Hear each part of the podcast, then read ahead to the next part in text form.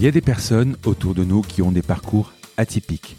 Salut, je suis Frédéric Azoulay et je suis heureux de vous retrouver sur ce nouvel épisode de La Combinaison.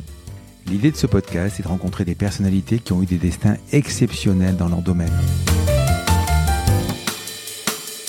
Entrepreneurs, sportifs, écrivains, artistes, je vous fais partager leur expérience, leur parcours lors d'une conversation sans filet. Découvrons ensemble la combinaison des événements qui ont fait leur succès. A tout de suite avec mon invité. J'ai adoré faire ce podcast en compagnie de Philippe Bloch. Philippe est multicasquette. Auteur, entrepreneur, journaliste, conférencier, investisseur. Après un stage aux États-Unis, il rentre en France et écrit le best-seller Service compris, tiré à plus de 500 000 exemplaires. Très inspiré par les coffee shops new-yorkais, il crée le fameux Columbus Café. En l'écoutant décrire cette aventure, on comprend que ça n'a pas été tout repos. Mais je n'en dis pas plus, voici ma conversation avec Philippe Bloch. Bonjour à tous, j'ai le plaisir d'accueillir aujourd'hui Philippe Bloch. Le moins qu'on puisse dire Philippe, c'est que tu es un véritable couteau suisse. Tu es entrepreneur, écrivain, journaliste, conférencier, investisseur. Je suis pas certain que le mot suisse soit hyper adapté avec ton franc-parler, mais on va le voir plus tard. 1994, tu crées Columbus Café. Tu as écrit de nombreux ouvrages comme Bienheureux les fêlés, Ne me dites plus jamais bon courage, Tout va mal, je vais bien, Startup Academy et le fameux Service compris, un best-seller tiré à plus de 500 000 exemplaires. Mais avant de dérouler tout ça, Philippe, je vais te demander de te présenter. Bonjour Frédéric. Euh, bah, tu viens déjà de faire un petit peu une description euh, d'un couteau suisse, mais un couteau suisse est censé être utile, donc j'espère que je suis utile en tout cas par mes différentes vies euh, parallèles et, successives. Mais je crois que tu as bien résumé le truc. Fondamentalement, je crois que ce qui me caractérise, c'est sans doute d'être à la fois un entrepreneur. Je crois que c'est quand même avant tout ce qui me motive le matin, même si je le fais plus par procuration aujourd'hui que directement. Et puis un observateur des, des, boîtes, du monde, des défauts des gens et de leur qualité. Tes études? Oh, classique, euh, ESSEC, euh, sorti en 1982, c'est-à-dire le Moyen-Âge, des gens qui nous Classique, écoutent. oui, oui. Euh, oui, classique, classique, quand on ne sait pas ce qu'on veut faire et qu'on a la chance d'avoir pu faire euh, des concours euh, qui étaient apparemment peut-être un peu plus compliqués que d'autres, mais c'est, enfin, clairement j'étais nul en maths, faut quand même être très clair, c'est la raison pour laquelle j'ai fait l'ESSEC, parce que au moins il n'y a pas de barre en maths, je crois que j'avais eu un demi, un demi sur 20 à l'ESCP, ce qui m'a définitivement pas permis d'accéder à cette formidable école. Donc du coup non, on fait souvent des études de commerce quand on ne sait pas quoi faire de la vie, et non, faire remarquer, c'est intéressant ta question, parce que au fond, je reconnais qu'il y a eu quand même un atout majeur de l'ESSEC et que comme quoi j'étais quand même prédestiné à mes deux vies. C'est qu'au fond, je me souviens pas très bien ce que j'ai appris à l'ESSEC euh, au niveau des cours, très sincèrement. Peut-être est-ce que ça a formaté mon esprit? Je n'en sais rien. Ce que je sais, c'est que j'étais président de la junior entreprise de l'ESSEC, donc il y avait quand même un peu d'appétit entrepreneurial à l'époque, et j'étais aussi le président d'un truc qui s'appelait les Mardis de l'ESSEC. Et les mardis de l'ESSEC, ça consistait en gros à faire ce que tu fais aujourd'hui, c'est-à-dire interviewer des gens qui venaient en fait euh, à l'ESSEC, euh, des personnalités, des auteurs, des hommes politiques. Comme les matins euh, de HEC Exactement, c'est mmh. le même principe. Et je m'occupais de ça. Euh, donc j'avais cette double casquette un peu déjà, sauf que je j'avais une terreur absolue. Je me souviens, j'avais un de mes copains qui est Bernard Spitz, qui est connu parce qu'il a dirigé la Fédération française des assurances, etc. Qui est un type très brillant. Et on faisait ça ensemble. Et moi, j'étais plutôt le, gars qui organisait ces trucs-là. J'avais une peur panique d'être sur scène et je voyais Bernard qui interviewait tous ces gens avec beaucoup, beaucoup de, d'habileté, de, talent, etc. Je dis, mais comment fait-il pour parler en public? Et moi qui ai fait plus de 3000 interventions publiques depuis, je me dis comment ça s'apprend et ça se maîtrise. Mais tu avais cette fibre d'entrepreneur? Tu avais je... envie depuis le début? Non, non. C'est quoi non, Ça vient des fait, parents Non, ça vient non de... je crois que les, les études m'emmerdaient pour être très clair. Donc j'ai plutôt envie de faire que, des choses qui c'est pas uniquement très théorique. J'aime le concret en fait, et j'ai besoin de choses plutôt, thé, plutôt pas, thé, pas trop théoriques, même si c'est important parfois de, de de synthétiser les choses, de réfléchir. Mais je ne pensais jamais au départ de l'ESSEC que je ferais une vie d'entrepreneur. Et je vais dire un truc, euh, ma mère qui a toujours euh, vu mon père ramer en tant que, tu sais, dans cette génération des parents, c'est pas quel, quel âge ont tes parents, mais mon père avait suivi bêtement euh, la demande de son père de reprendre une boîte familiale qui était sur un créneau qui avait été très sympa 40 ans plus tard, mais qui était plutôt mourant. Lequel? Euh, Le commerce de la laine. Il achetait de la laine dans le monde entier pour le vendre à des industries textiles en France mmh. qui ont toutes disparu, comme tu le sais. Ouais. Donc il a vu cette boîte décliner, maman a vu cette boîte et, son, et lui finalement aussi euh, ramé quand même pendant des années. Et il m'a dit ne sois jamais entrepreneur, euh, sois salarié, tu seras tranquillou. Le premier truc que j'ai fait quand euh, Service Compris est sorti, j'ai créé une boîte. Donc tu vois comme quoi on n'est pas prédestiné. Il n'était pas question que tu reprennes la boîte de papa? Oh non, non. D'abord, le, le, concept même m'est absolument insupportable. Ouais. Et deuxièmement, ça n'avait aucun intérêt, aucun sens. Euh, non, vraiment, même pas out of the question, aucun intérêt. Diplôme en poche, et après?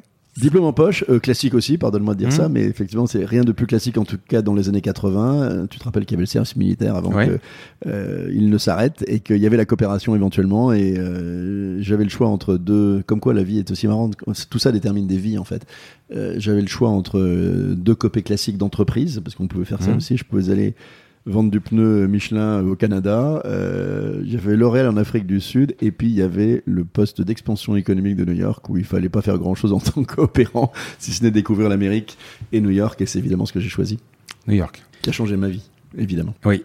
Et ton amour pour New York, je crois qu'il est. euh, est éternel malgré tout le mal qu'elle m'a causé pendant un an et demi au début où j'ai beaucoup ramé dans les dans l'immobilier new-yorkais si je puis dire. Bah, raconte, vas-y, vas-y. Non non non non non mais euh, tu sais j'avais toujours T'as bossé là-bas dans, dans l'immobilier? Non non pas du tout pas du tout mais Hmm. tu sais quand on arrive euh, avec euh, zéro euro hein, en tant Ouais. qu'étudiant dans une ville comme New York où en gros pour se loger correctement il faut gagner euh, 10 000 dollars par mois euh, même s'il y a toujours des combines de, de coopérants etc. New York, enfin Manhattan ou Oui, euh, Manhattan, oui, j'étais à Hmm. Manhattan. Non, non, c'est une plaisanterie, mais, mais c'est vrai que ça a un peu changé, en fait, le cours des choses après. Il se trouve que pendant ma copée, en fait, j'avais eu du mal un peu à me loger.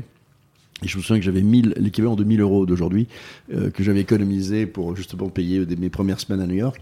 Et euh, j'ai fait 3, 4, 5 appartements pendant quelques semaines, jusqu'à trouver finalement l'appartement plutôt pas trop mal, à peu près accessible. J'avais donné tous ces 1000 euros en dépôt de garantie à une espèce de vieille dame d'origine russe qui vivait avec sa mère et qui me dit on part en France pendant un an, prenez mon appartement. Je fais, je fais ça en colocation avec une, une autre française qui se trouvait être à New York à ce moment-là. Et c'était en fait, je me souviens, c'était mi-novembre. Je m'installe enfin tranquillou, je pose ma malle de coopérant. On a toujours des malles en tant que coopérant. Et euh, un jour, je reçois, c'était un vendredi après-midi de décembre, il était mi-décembre, il pleuvait, il neigeait un petit peu, et je reçois un coup de fil du, du doorman. Tu sais, en New York, il y a des doorman qui Mhm. me dit 7F is back. Alors, je dis 7F, c'était le numéro de mon appartement. Et je dis mais qu'est-ce qu'est-ce qu'est-ce qui est en train de se passer? Et elle me dit elle a fermé les, elle a changé les clés. Et je rentre en fait, je, je retourne, euh, je fonce en fait de la- de l'ambassade à, à mon appartement. Et euh, il y a une vieille dame qui dit euh, partez, j'ai appelé la police pour dire que vous avez, vous avez squatté mon appartement, que vous avez tenté de me violenter, etc. Et je, je, ne vous connais pas. Et alors du coup j'ai appelé la police. Et la police m'a accusé d'avoir euh, violenté cette femme. J'ai passé 7 heures de négociation avant de pouvoir rentrer dans l'appartement récupérer ma malle. Et je me suis retrouvé en fait sur le, tour, le trottoir. je, me marre parce que c'était quand même très drôle. Je me suis retrouvé sur le trottoir en fait de, de Manhattan. Euh, C'était sur West End Avenue en fait sur un soir euh, neigeux euh, de décembre, moins 12, à essayer de dire où est-ce que je vais coucher ce soir. Donc c'était une nuit un peu particulière qui m'a dit j'aurai un jour ma revanche sur cette ville à la con en termes d'immobilier parce qu'après effectivement j'ai jamais j'ai fait un procès j'ai jamais revu fait 1000 dollars parce qu'on avait évidemment rien signé enfin j'étais Ah oui, un quand jeune, même, à un jeune absolu qui Ouais. euh, qui, euh, qui ne faisait qui ne prenait pas ses, ses précautions et puis je me suis dit qu'un jour je prendrais ma revanche et je l'ai prise un jour sur New York en achetant un appartement voilà donc c'est pour ça que Et tu faisais quoi donc à, à New York comme, comme job? Euh, bah rien, j'étais coopérant. Tu sais, coopérant, ça fait pas grand chose. Le, le- au poste d'expansion économique, c'était censé en fait euh, aider les, les exportateurs français à Mhm. réussir sur le marché américain. Donc c'était mon job. Euh, je recevais des entrepreneurs, c'est ce qui, est- qui existe encore aujourd'hui d'ailleurs, mais qui a beaucoup, beaucoup bon, été modifié avec notamment Business France et tous ces organismes qui aident l'exportation française. Mais c'était mon job à l'époque. tu, tu restes combien de temps? Je reste un an et demi. Un an et demi après Mais, mais qui déclenche beaucoup de choses parce que je sais que tu as lu quelques-uns de mes bouquins, que tu as Ouais. lu les services compris. C'est ça qui a déclenché toute la suite parce que ce qui me frappe à l'époque, c'est clairement que les, Américains sont sympas Ouais. euh, et qu'ils sont plutôt souriants et serviables euh, et qu'ils ont le sens du service aussi parce qu'il est rémunéré le service aux États-Unis. Là Mhm. où en France il est mal rémunéré, ce qui est peut-être pas totalement un accident euh, et une explication pour laquelle on est parfois ni très sûr. Il l'est plus en fait. Il, il l'est plus parce qu'il. Enfin, il a vraiment jamais. Oui. Il a jamais Ce système des tips de façon. 15%, ça n'a jamais vraiment existé en France. Ça n'a ouais. jamais existé. Et puis surtout, l'Américain, il a conscience du service qu'on lui donne. Et ben, mon épouse est américaine, je raconte souvent cette anecdote, Mm. mais quand on est au restaurant ensemble aux États-Unis, elle m'énerve. Euh, je l'adore, mais elle m'énerve parce qu'en gros, non, non pas parce que c'est moi qui paye, ça c'est pas le sujet, mais, mais elle m'énerve parce qu'elle regarde combien je laisse. Et elle me dit, euh, c'est pas assez, euh, parce que le type était exceptionnel, euh, 15-20%, non, c'est pas assez quand le mec est bien. Et elle, quand c'est elle qui, quand je ne suis pas là ou que c'est elle qui paye, elle a aucun problème pour rémunérer ce que te donnent les gens, ce qui n'est pas vraiment le cas de l'esprit français, où en gros on veut tout le contraire de tout sans jamais en payer le prix. Comme tu le sais, j'ai eu un restaurant. Oui, je sais. Effectivement, la culture française, c'est pas, elle n'est pas dans le pourboire. Mais paradoxalement à ça, on peut pas dire non plus que les touristes américains sont ceux qui donnent le plus de pourboire. C'est bizarre Ah, quand même. possible. ouais. Mais peut-être aussi parce que, euh, enfin, ils n'en donnent pas parce qu'ils savent qu'il est inclus. Hein. Ne l'oublie pas. Aux Oui. États-Unis, ils savent que le gars est payé là-dessus. Ici, il sait que c'est 15%, mais comme on leur donne pas, ils vont dire en, plus en donner alors que je l'ai déjà payé, si je peux me permettre. C'est pas exactement la même logique. Non, tu sais, je- je- on est ensemble euh, chez moi en ce moment en train de faire cette interview et juste en face, je sais pas si t'as remarqué, tu as l'ambassade du Japon. Oui, bien sûr. Et euh, je raconte souvent cette anecdote qui, moi, m'a un jour beaucoup perturbé. Et depuis, c'est une réalité euh, toujours aujourd'hui. Euh, il y a en face, dans cet immeuble de l'ambassade du Japon, il y a quand même deux à trois euh, psychologues qui sont chargés de rapatriement sanitaire des Japonais qui viennent en France. faut quand même le rappeler, je sais pas si tu le savais. Pour le syndrome de Paris. C'est-à-dire qu'il y a quand même chaque année 2 à 300 Japonais qui pensent venir au pays d'Amélie Poulain et qui arrivent au pays des Gilets jaunes. Il faut quand Ouais. même le savoir. Et qui ne comprennent pas le choc entre l'image parisienne de l'amour, le, wife food, life food, wine, etc. Et qui se disent, mais c'est quoi ce pays bizarre?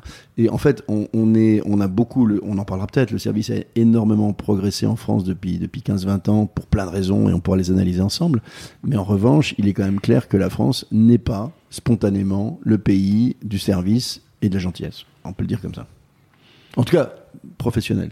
À titre personnel, on est formidable. Mais dès qu'il s'agit d'être au service de l'autre, on n'est pas les champions. Et c'est ça que j'ai compris à New York et qui a fait que j'ai écrit mon premier bouquin, Service compris. Alors, je vais ventiler sur euh, même au niveau des régions.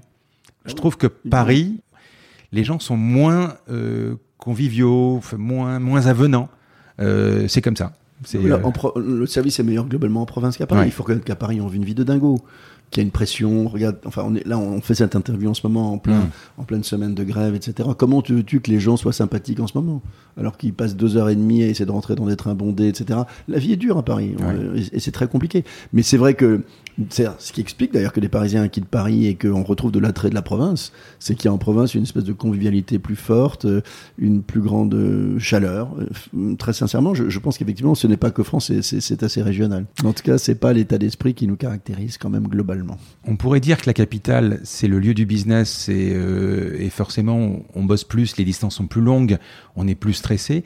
Mais effectivement, comme tu dis, dans d'autres villes, dans d'autres capitales du monde comme New York, on n'a pas ce sentiment comme Paris.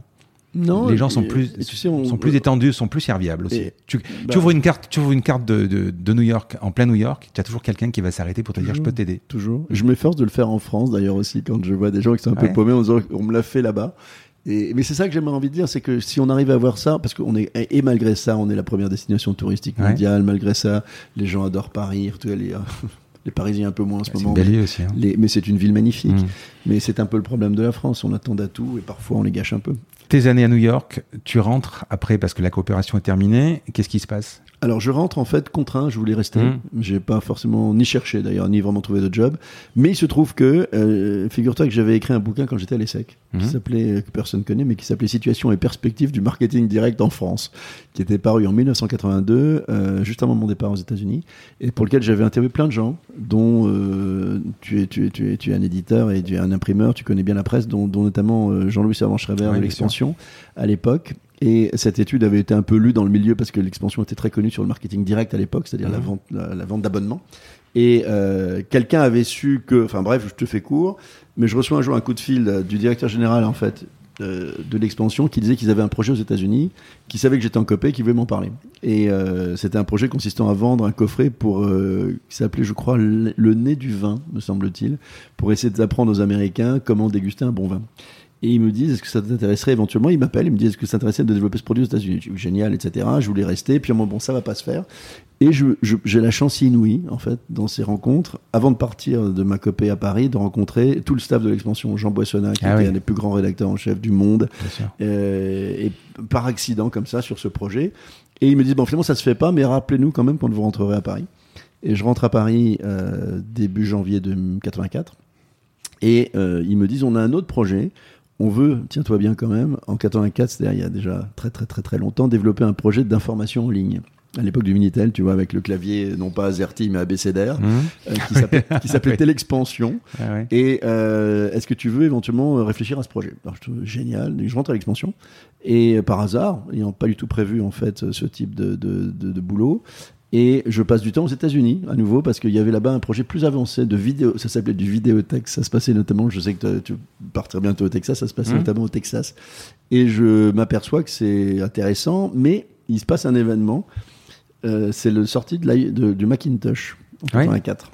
Et euh, Joël de René est le fondateur de celui qui a créé Apple à- en- en France, enfin qui a lancé Apple en France, met un Macintosh sur le bureau de Jean Boissonnat et de Servan Schreiber qui ne l'allume jamais. Alors que moi j'en rêve, je suis encore avec mon Minitel dans mon bureau. Eux ils ont cet outil absolument magique à l'époque ils ne l'allument pas. Et je leur dis écoutez, il y a un sujet quand même, vous voulez le vendre de l'information en ligne à des dirigeants avec cet outil, on va pouvoir le faire beaucoup plus facilement qu'avec le, le Minitel. Et apparemment, je sais pas si c'est générationnel, mais vous ne l'allumez pas. Donc je pense qu'on est un peu en avance sur le marché de l'information en ligne. Et du coup, le projet ne s'est pas fait. Et du coup, je suis un peu sabordé, puisqu'en fait, en leur disant ça, ils ont accepté que c'était trop tôt. Ils m'ont dit, bon, bah, maintenant, qu'est-ce qu'on fait? Là, C'est comme ça que je suis devenu, en fait, éditeur du magazine. C'est-à-dire qu'après ça, j'ai pris le relais de l'édition des magazines, de l'expansion, la lettre de l'expansion, le... plein de trucs, le club de conjoncture, euh, Harvard de l'expansion, etc. Donc, j'ai été éditeur pendant trois ans. Mais dans cette période-là, la nuit et les week-ends, je réglais mon problème frustrant sur le service français et j'ai euh, écrit ce livre Service compris qui est sorti en 86 et qui a été effectivement un espèce de truc bizarre avec euh, 100 000 exemplaires la première année, 200, 300, 400, 500 000. On, on- va juste en reparler. L'expansion, parce que les gens ne connaissent pas, c'était vraiment un, un titre. Enfin, tu dis les gens, quelques-uns qui nous écoutent connaissent Enfin, les- encore. les- les jeunes, que- quoi. Mais tu as raison, tu as raison de le rappeler, c'est vraiment important. C'est que l'expansion née en 1967 Mhm. sur le modèle de Fortune Magazine, qui était le, le roi de la presse économique mondiale et américaine, mort en 2017 Mhm. dans l'indifférence générale, ce qui est extrêmement déprimant parce que c'était un fantastique magazine, parce qu'ils n'ont pas su se réinventer, ils n'ont pas su euh, Ils ont, ils ont laissé les- les, les Macintosh sur le côté. euh. non, non, ils ont, ils n'ont pas compris que le numérique pouvait tuer la presse si elle se réinventait pas, et qu'aujourd'hui on s'informe différemment, parfois gratuitement. euh, les réseaux sociaux sont un, un- un réservoir de- de- d'alimentation de, ressources et de news qui est, qui est énorme. Et en fait, euh, petit à petit, eh ben, ils ont. Je me souviens, tu sais, c'est drôle parce que quand l'expansion a été concurrencée par le magazine Capital, c'est le moment où, en gros, moi, je quittais l'expansion à peu près à ce moment-là, et Jean Boissonnat, qui était le rédacteur en chef, disait on a de la chance parce qu'on est en bonne santé. Et il a eu cette phrase que je cite souvent parce que je la trouve absolument géniale pour n'importe quel entrepreneur. Il disait en fait c'est quand ça va bien qu'il faut changer. Ouais, bah Et oui. je pense que l'expansion n'a pas su changer quand ça allait bien et quand ça allait de plus en plus mal, bah, ils ont disparu. Donc effectivement, il faut le rappeler, l'expansion a été euh, vraiment l'épicentre euh, de la presse économique pendant une quarantaine d'années, avant petit à petit de, bah, de descendre des marches qu'ils n'ont jamais remontées. Et c'est dommage. Mais c'est vrai que l'économie des médias, et je le vois aussi avec BFM Business aujourd'hui, qui a pris un peu ce relais d'ailleurs d'épicentre de la de l'information économique en France et dans lequel j'ai fait, tu le sais, 14 ans d'émission. Mhm. Euh, c'est compliqué le, le marché des médias. Et quand on ne sait pas inventer de nouveaux formats pour compenser la baisse des revenus publicitaires classiques, bah on disparaît. Toute entreprise, enfin, tu connais peut-être ma conviction qu'aucune entreprise ne peut décemment affirmer qu'elle fera le même métier dans 5 ans, de la même façon, dans le même environnement concurrentiel, avec les mêmes technologies. Tu, tu es l'expansion. Tu as cette idée qui te trotte dans la tête. Déjà, à l'ESSEC, tu avais écrit ton, ton livre. Et tu as cette idée qui te germe de réécrire un nouveau livre. Tu rentres. Un vrai premier livre, l'autre c'était plutôt une étude Ouais. qui avait été publiée. J'ai lu que tu rentres de New York un peu énervé. Oui. Je crois qu'énervé, c'est souvent quelque chose qui te motive. oui, en général j'ai écrit quand je suis énervé. Bon. Quand je suis pas énervé, j'écris pas. Alors, les gens comme ça sont tranquilles. Alors, service compris, je t'ai- écrit d'ailleurs, on a, on a du mal à le trouver, euh, On forcément. le trouve plus parce qu'effectivement, il a été retiré, je sais pas, 250 fois, il était édité en poche, etc. Mais globalement, les deux éditeurs en même temps, Mhm. c'est-à-dire Lattès et Marabout en poche, ont arrêté de l'éditer à peu près de le réimprimer pour une raison que je ne comprends pas. Ils s'en Mhm. vendaient 10 à 15 000 exemplaires chaque année, euh, il y a à peu près 15 ans maintenant. Donc effectivement, maintenant, c'est un, un collector sur eBay qu'il faut payer très cher. euh, donc, euh, Mais pourtant, ce qui est drôle dans ce bouquin, c'est qu'en fait, euh, tu sais, j'avais interrogé à cette occasion une soixantaine de grands patrons. On évoquait Mhm. ensemble, euh, en dehors de notre enregistrement, des gens comme Pierre Bellon, comme Jean-Claude Decaux, comme euh, Gilbert Trigano du Club Med, tous ces gens qui étaient les stars. Tu, tu adores en ce moment rencontrer des, des entrepreneurs charismatiques et un peu emblématiques. Et moi, j'avais fait le même job, sauf que j'en ai pas fait un podcast, mais un bouquin euh, en 84, 5, 6. Et euh, c'est intéressant parce que fondamentalement, euh, les idées de ce bouquin sont éternelles. Les, les exemples sont, sont, sont, sont complètement périmés, mais fondamentalement, tu sais, le service, c'est le de l'humain, de l'humain, de l'humain, de l'humain. Et la technologie, bien sûr, améliore beaucoup plus. D'ailleurs, on en parle peut-être aussi. mais Je, je- je pars un peu dans tous les sens et je m'en excuse en, en répondant à tes questions. Non, au contraire. Mais, mais moi, j'ai le sentiment que la qualité de service en France est formidablement améliorée, mais beaucoup plus parfois par la technologie que par l'état d'esprit. C'est-à-dire qu'on a moins, on a plus progressé en techno, avec des applis, avec de l'information, avec euh, des sites web, avec des tas de choses, que par l'état d'esprit du français qui reste quand même un peu scotché euh, à Émilie Poulain versus les Gilets jaunes. Oui. Euh, tu- Je suis en non, train mais- de déprimer tous les gens qui nous écoutent. Non, non, tu as, tu as raison, tu as raison pour la tech, parce que on- moi, je- quand j'ai eu mon, mon- mon restaurant à l'époque, j'aimais bien aller voir les tables, par exemple, en plein milieu de leur, de leur repas, de leur dire tout se passe bien, vous avez besoin de quelque chose. Voilà. Aujourd'hui, y compris moi dans l'e-commerce, on envoie une, enquête de satisfaction automatique pour dire ça s'est bien passé. Et un coup sur deux, un coup sur trois, un coup sur quatre, on a non, ça s'est pas bien passé, l'autre coup oui, etc. Et 99% du temps, on n'a même pas la réponse et on, on, marche par statistique. Il n'y a plus de personnalisation pour dire euh, comment ça s'est passé, la, la, rencontre. Bon, bah après, c'est le développement euh, des affaires qui sont comme ça. Oui, il faut se méfier de cette tendance à demander son avis aux gens tout le temps. Parce qu'il y a un moment, c'est un, il y a une overdose de, de, demander mon avis chaque fois que je vais aux toilettes. Non, il y a un moment, il y a ras-le-bol que vous me demandez mon avis, ça s'est bien passé, merci, je suis allé aux toilettes. Ouais, non, non, mais il y a des trucs parfois, il faut me foutre la paix. Euh, non, mais là, tu es en train de mettre le doigt sur un truc réel, c'est que tu sais, quand j'ai ouvert le premier Columbus Café, on en parlera peut-être aussi, mais la, la, le conseil que m'avait donné le patron de McDonald's France, qui était un Américain à l'époque, qui s'appelait mmh. Robin Edge, je me souviens, qui m'a dit, tu sais, nous, on a une obsession chez McDonald's, et tu es restaurateur, tu... Mmh. c'est exactement ce que tu viens de me décrire, enfin, tu as été restaurateur, il me disait, en fait, on, on sert chaque jour dans le monde 62 millions de hamburgers, mais un par un.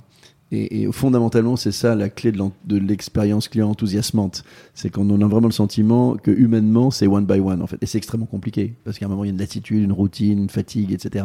Sauf pour le client, c'est son seul hamburger de la journée. C'est la première fois qu'il s'achète une bagnole. C'est la première fois qu'il a, qu'il a enfin le plaisir de se faire le téléphone de ses rêves, etc. Il faut pas le briser. Donc c'est, mais c'est un travail sur soi qui est parfois compliqué. Encore une fois, quand j'étais restaurateur, je me souviens, j'attachais beaucoup d'importance au café et au dessert parce que c'était la dernière image que le client euh, a de toi et il faut que ça se passe bien. Ça, c'est la clé voilà. du service. La première impression est toujours la bonne, même quand elle est mauvaise. Et il n'y a jamais une seconde chance de laisser une dernière impression. Énervé, tu rentres des États-Unis, donc oui, voilà, tu, tu, crées un, tu, crées, tu, tu, tu, tapes un, tu crées un bouquin. J'écris euh... la nuit les week-ends. Ouais. Les nuits les week-ends. Et puis. Combien euh, de temps pour l'écrire? Deux ans parce mmh. que je bossais comme une brute quand même parce qu'entre temps j'avais quand même un vrai job un peu jeune avec mmh. des responsabilités importantes à l'expansion et du coup euh, alors oui alors ce qui est marrant aussi alors je te raconte les coulisses de comment est-ce qu'on est édité la première fois si tu veux parce que globalement euh, comment on édite comment on ah oui. voilà alors j'ai écrit un bouquin alors qu'aujourd'hui c'est toi qui édites hein oui, parce que j'en ai marre de pas être Jean d'Ormesson. non, mais je caricature. Non, ouais. Moi, je dis ça avec beaucoup, beaucoup d'humilité et, et, et, et, je t'explique pourquoi je dis ça. Parce que les quatre derniers bouquins, j'ai décidé de les éditer moi-même. Parce que globalement, dans l'édition, ou bien tu es une star. J'ai immense respect pour Jean d'Ormesson et pour les 500 000, c'est une star, quoi. Non, mais non, une fois. C'est un one shot. Oui. Après, j'ai fait, j'ai fait beaucoup moins. Mm. Mais euh, une maison d'édition, elle se, toute, ont un réservoir de quelques auteurs absolument stars sur mmh. lesquels se concentre la règle des 80-20. C'est-à-dire euh, 80% des ressources euh, sont données à 20% des auteurs et 80% du reste des auteurs se consacrent 20% des ressources de promotion, etc. Donc à partir de là, comme de toute façon tu fais à peu près tout normalement, tu choisis, c'est toi qui fais tes relations presse, etc. Et que tu es un peu entrepreneur, aujourd'hui c'est facile. Donc effectivement, j'ai préféré m'auto-éditer sur les quatre derniers bouquins et les trois premiers ayant été chez des bons éditeurs, La Thèse, La Fond, etc. Mais du coup, la première fois, le premier jour, j'étais un peu embêté parce que euh, je me dis j'ai quand même un job, j'écris ça un petit peu le soir, un peu le week-end. Euh, Jean-Lucien Schrever est sympa, il m'a donné un job important, il faut quand même l'annoncer un jour que je vais écrire un bouquin. Et figure-toi qu'en plus, j'avais comme quoi les bons éditeurs, ils ont de l'intuition. Il n'y a pas miracle. Il y avait un type qui s'appelait Claude Durand, qui était le patron de Fayard, qui était considéré comme un des plus grands éditeurs français. Et j'avais écrit, euh, j'avais envoyé en fait euh, une dizaine de pages, ce qu'on appelle un synopsis du bouquin. Mmh. Et il m'écrit en deux jours, ok, on vous édite. Alors qu'il n'y a même pas encore le bouquin. Le mec, il a senti le sujet dans une France qui était euh, pas très souriante. Et surtout à l'époque, un bouquin de marketing ou euh... Ouais, c'était, ouais, c'était un bouquin qui raconte. Il avait senti qu'on allait raconter des histoires, que c'était pas être un bouquin de prof d'université, mais un vrai bouquin qu'on on allait plonger comme dans un roman du, du service français, en fait. Et du coup, j'étais emmerdé parce qu'il a fallu que j'aille annoncer à Jean-Louis Servan-Schreiber, mon patron, que j'allais être édité, que je faisais un bouquin.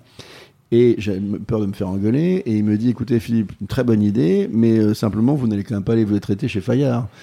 Alors, j'ai pourquoi, euh, pourquoi me dites-vous ça? Parce que c'est pas un éditeur, c'est un imprimeur. Je vous déconnez quoi? C'est un des plus grands un des plus grands éditeurs français. Il dit oui, mais euh, et il a eu cette même réflexe sur les, les stars non stars. C'est-à-dire que j'ai compris dans son expression en fait qu'il est en train de dire que euh, si j'étais pas une vedette chez Fayard, ce serait juste un imprimeur entre guillemets. Euh, tu es imprimeur, donc c'est Ah pas ouais. c'est pas péjoratif. Je mais prends pas je ça négativement. Mais mais ce qui est marrant, c'est qu'il m'a dit, écoutez, non, je vous dis pas ça par rapport à négativement par rapport à, à Durand et Fayard. Simplement, je suis en train de lancer une maison d'édition avec euh, Jean-Claude Lattès, qui était un autre grand éditeur Mhm. au sein d'Hachette, Bien sûr. et on va l'appeler l'e- l'expansion Hachette Lattès. Ce sera une tri triple édition, et j'aimerais avoir votre bouquin. Et du coup, c'est eux qui vont éditer le premier bouquin, qui a été le premier de cette série et qui a été euh, cette espèce de succès. Jamais tu allais imaginer que allait faire 500 Non, 000. bah attends, ah, si, si, ah non, pas 100 000, mais 100 000. Je, je, je vais te dire pourquoi. Là aussi, quelle prétention quand je pense. Putain, je, je- suis abominable. Et je, vais te raconter une anecdote. Tu sais, quand tu écris un bouquin, Mhm. tu dois passer sur les réunions des vendeurs. Parce que, euh, en gros, euh, trois mois avant la sortie de ton bouquin, tu dois faire pitcher ton bouquin. C'est classique chez les éditeurs. Et chez les éditeurs, ils ont c'est des commerciaux. Hein. Et euh, j'avais fait la réunion euh, de vente du bouquin, c'était Boulevard Saint-Germain, je me souviens, chez les vendeurs de la Thèse. Et je leur avais dit, écoutez les gars, sans, vous ne me connaissez pas, le bouquin vous l'avez pas lu, ben voilà ce qui va être dedans. Et je vous dis un truc, on va faire 100 000 exemplaires. Et quand on les fera, ils étaient une trentaine, je vous invite tous à dîner chez Taïwan. Tu vois, l'espèce de, de hurluberlu prétentieux qui va raconter ça alors que j'avais 26 ans à l'époque. Et il me dit, ah bon, c'est qui ce dingue, etc. on verra bien. Enfin bon. Et puis on a fait 100 000 exemplaires en un an, en fait. Et, et, et, je, leur ai, je les ai invités à dîner chez Taïwan. Et c'est intéressant parce que moi, ça m'a beaucoup appris aussi en matière de management, parce que tu sais qu'une de mes convictions, c'est qu'il faut, il faut remercier les gens, il faut dire merci et bravo aux gens. Enfin, c'est un des, un des axes majeurs du management. Et ils nous ont dit quand on, ils m'ont dit quand on les avait invités à dîner, euh, c'est quand même dingue. On édite les plus grands.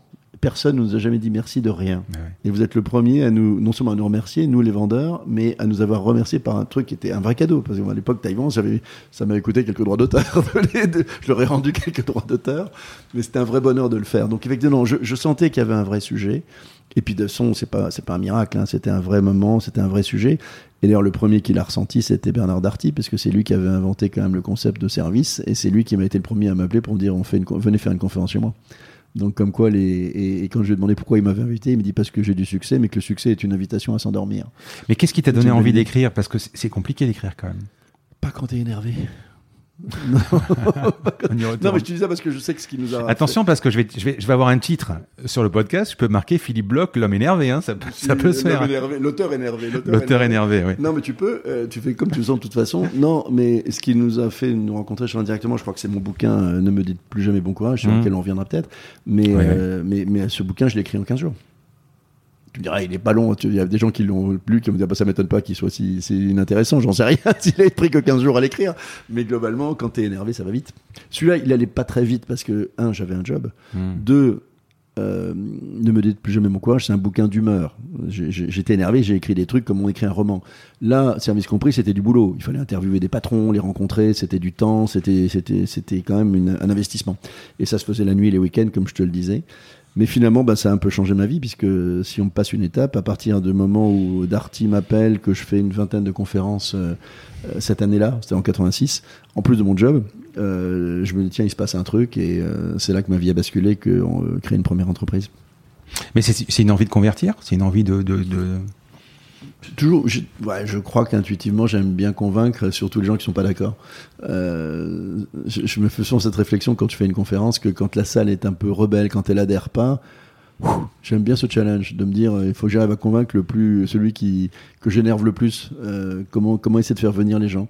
Non, là je m'étais dit que c'était une œuvre utile parce que je concevais pas que la France, avec tous ses atouts, ne, ne, ne, ne soit pas aussi assez accueillante. Et je pense que si on avait en plus euh, un état d'esprit. C'était le même, même combat avec l'optimisme. Quand tu mmh. penses à, tout ce que la France euh, possède de talent, d'envie, d'énergie, de désir d'entreprendre, euh, voir la vie en noir, avoir peur de l'avenir en permanence, aucun désir d'avenir m'est insupportable. Donc quand on arrive à convaincre one by one tous les gens d'arrêter d'utiliser ces expressions négatives qui dépriment les autres, bon, je trouve que c'est une œuvre utile. On se dit tiens, on a, on a ce bouquin était un peu utile parce que quand t'écris, tu sais jamais à quoi ça sert t'écris, t'es face à ta page blanche comme un con, tu sais pas ce que tu vas écrire, tu sais pas ce qui va en sortir. Et puis quand tu reçois des mails de gens qui te disent, ben tiens, euh, vous m'avez donné le moral des gamins, j'ai des trucs de des adolescents qui, notamment tout va mal, je vais bien, par exemple, qui m'ont dit, euh, vous aviez raison, j'étais je, je, défaitiste, j'étais, j'étais dans la nostalgie, il n'y a pas de raison, enfin des trucs de dingue. Donc c'est, on se dit, on sert un peu à quelque chose. Donc c'est quand même c'est le côté sympa des bouquins. Ça se lit très vite, très bien et très vite. Tu as le sentiment de se dire, ah mais oui c'est vrai, ah mais oui c'est vrai, ah oui ça s'est passé ce sont des choses de la vie. On, on va en reparler pour. Oui, pour, je suis trop bavard, hein, je vais faire des réponses. Non, non, non, bien sûr que non, non, non, au contraire, au contraire. On, va parler du, du, mot petit que tu détestes. On, on va en parler dans, dans, quelques secondes. 1987, euh, tu crées une, boîte de conseils, c'est ça? Alors, je la co-crée, parce que ce que j'ai mmh. omis de te dire dans ce que je te raconte jusqu'à présent, mmh. c'est que j'ai co-signé ce bouquin avec un, quelqu'un qui était un ami de l'ESSEC, un étudiant de l'ESSEC. Ralph? Et Ralph, oui. Mmh. Euh, je, je n'aime pas en parler, pour être tout à fait sincère, parce que nos vies se sont éloignées et qu'elles sont dans des conditions que je n'ai pas beaucoup appréciées. Et donc, du coup, j'en parle assez peu, sauf si vraiment tu me pousses à en parler, auquel cas je serai respectueux de tout le monde et je t'en parlerai, mais c'est n'est pas ma priorité.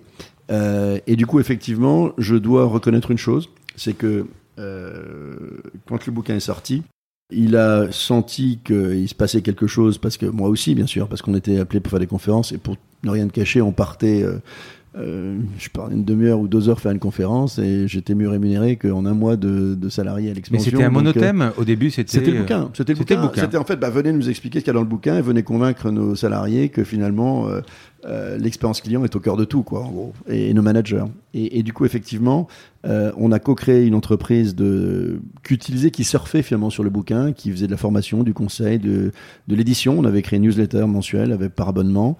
Euh, on a formé 300 000 personnes en France sur ces sujets-là, qui, portaient nos initiales et, et qui s'est développé. euh, tranquillement, mais avec beaucoup, beaucoup de succès pendant 5-6 ans, jusqu'à effectivement un deuxième bouquin autour de la thématique du changement qui s'appelait Dinosaure et Caméléon. Et en fait, c'était intéressant parce que le changement, ben, c'est quand ça va bien qu'il faut le mettre en œuvre. Et donc, je, comme, comme ça allait bien et que je m'ennuyais un peu, que je cherchais autre chose, on débouche ensuite sur Columbus en 94, euh, qui a été la vraie, ma véritable aventure entrepreneuriale. Mais entre-temps, il y a eu cette expérience sympa, donc de rentrer dans l'entrepreneuriat sans souci. euh, euh, tout était facile, il n'y avait pas d'emmerdement, enfin donc pas une vraie vie d'entrepreneur. en gros, en résumé. Parce que la vraie, la vraie vie de l'entrepreneur, c'est plutôt beaucoup de soucis, beaucoup d'emmerdements et aussi beaucoup d'obstacles surmontés. Alors, parmi tous les livres que tu as écrits, j'en ai lu trois. On, va dire deux mots de Tout va mal, je vais bien, mais j'ai bien aimé le sous-titre. Tout va mal, je vais bien, ou Comment vivre heureux dans un monde de merde. On me l'a beaucoup reproché, ça. Non, on l'a pas Ah non, moi, reproché. j'adore, hein. Ça a choqué, ça a beaucoup choqué. Moi, j'adore. Sachant que tu dis une phrase que j'ai également écoutée, que le bonheur, c'est une décision qui se prend le matin. Bah oui, évidemment. Évidemment. Explique-moi. Non, c'est marrant, c'est le deuxième bouquin que j'ai fait. Alors, tu veux dire un truc très honnêtement, j'aurais jamais pensé que je serais dans des livres psycho, sociaux, développement personnel, etc. dans ma vie, dans, ma, dans mon parcours d'auteur, entre guillemets. Mais effectivement, enfin, je raconte souvent cette anecdote, mais ce, ce- ce premier bouquin, je vais revenir sur euh, Tout va mal, je vais bien, mais euh, je l'ai écrit dans la foulée, en fait, de Ne me dites plus jamais bon courage, qui est lui sorti en 2013, euh, qui est né, en fait, et tu m'as dit toi-même que tu ne supportais pas cette expression bon Ah oui. courage, et que beaucoup de gens, d'ailleurs, c'est marrant parce que ceux qui découvrent le bouquin, dès qu'ils le voient, disent Ah, je ne supporte pas cette expression, lisent le bouquin et découvrent qu'il y en a plein d'autres, des expressions qui expliquent par la contagion émotionnelle que dégage notre langage que- la dépression française. Je n'aime pas l'éthique de langage par définition.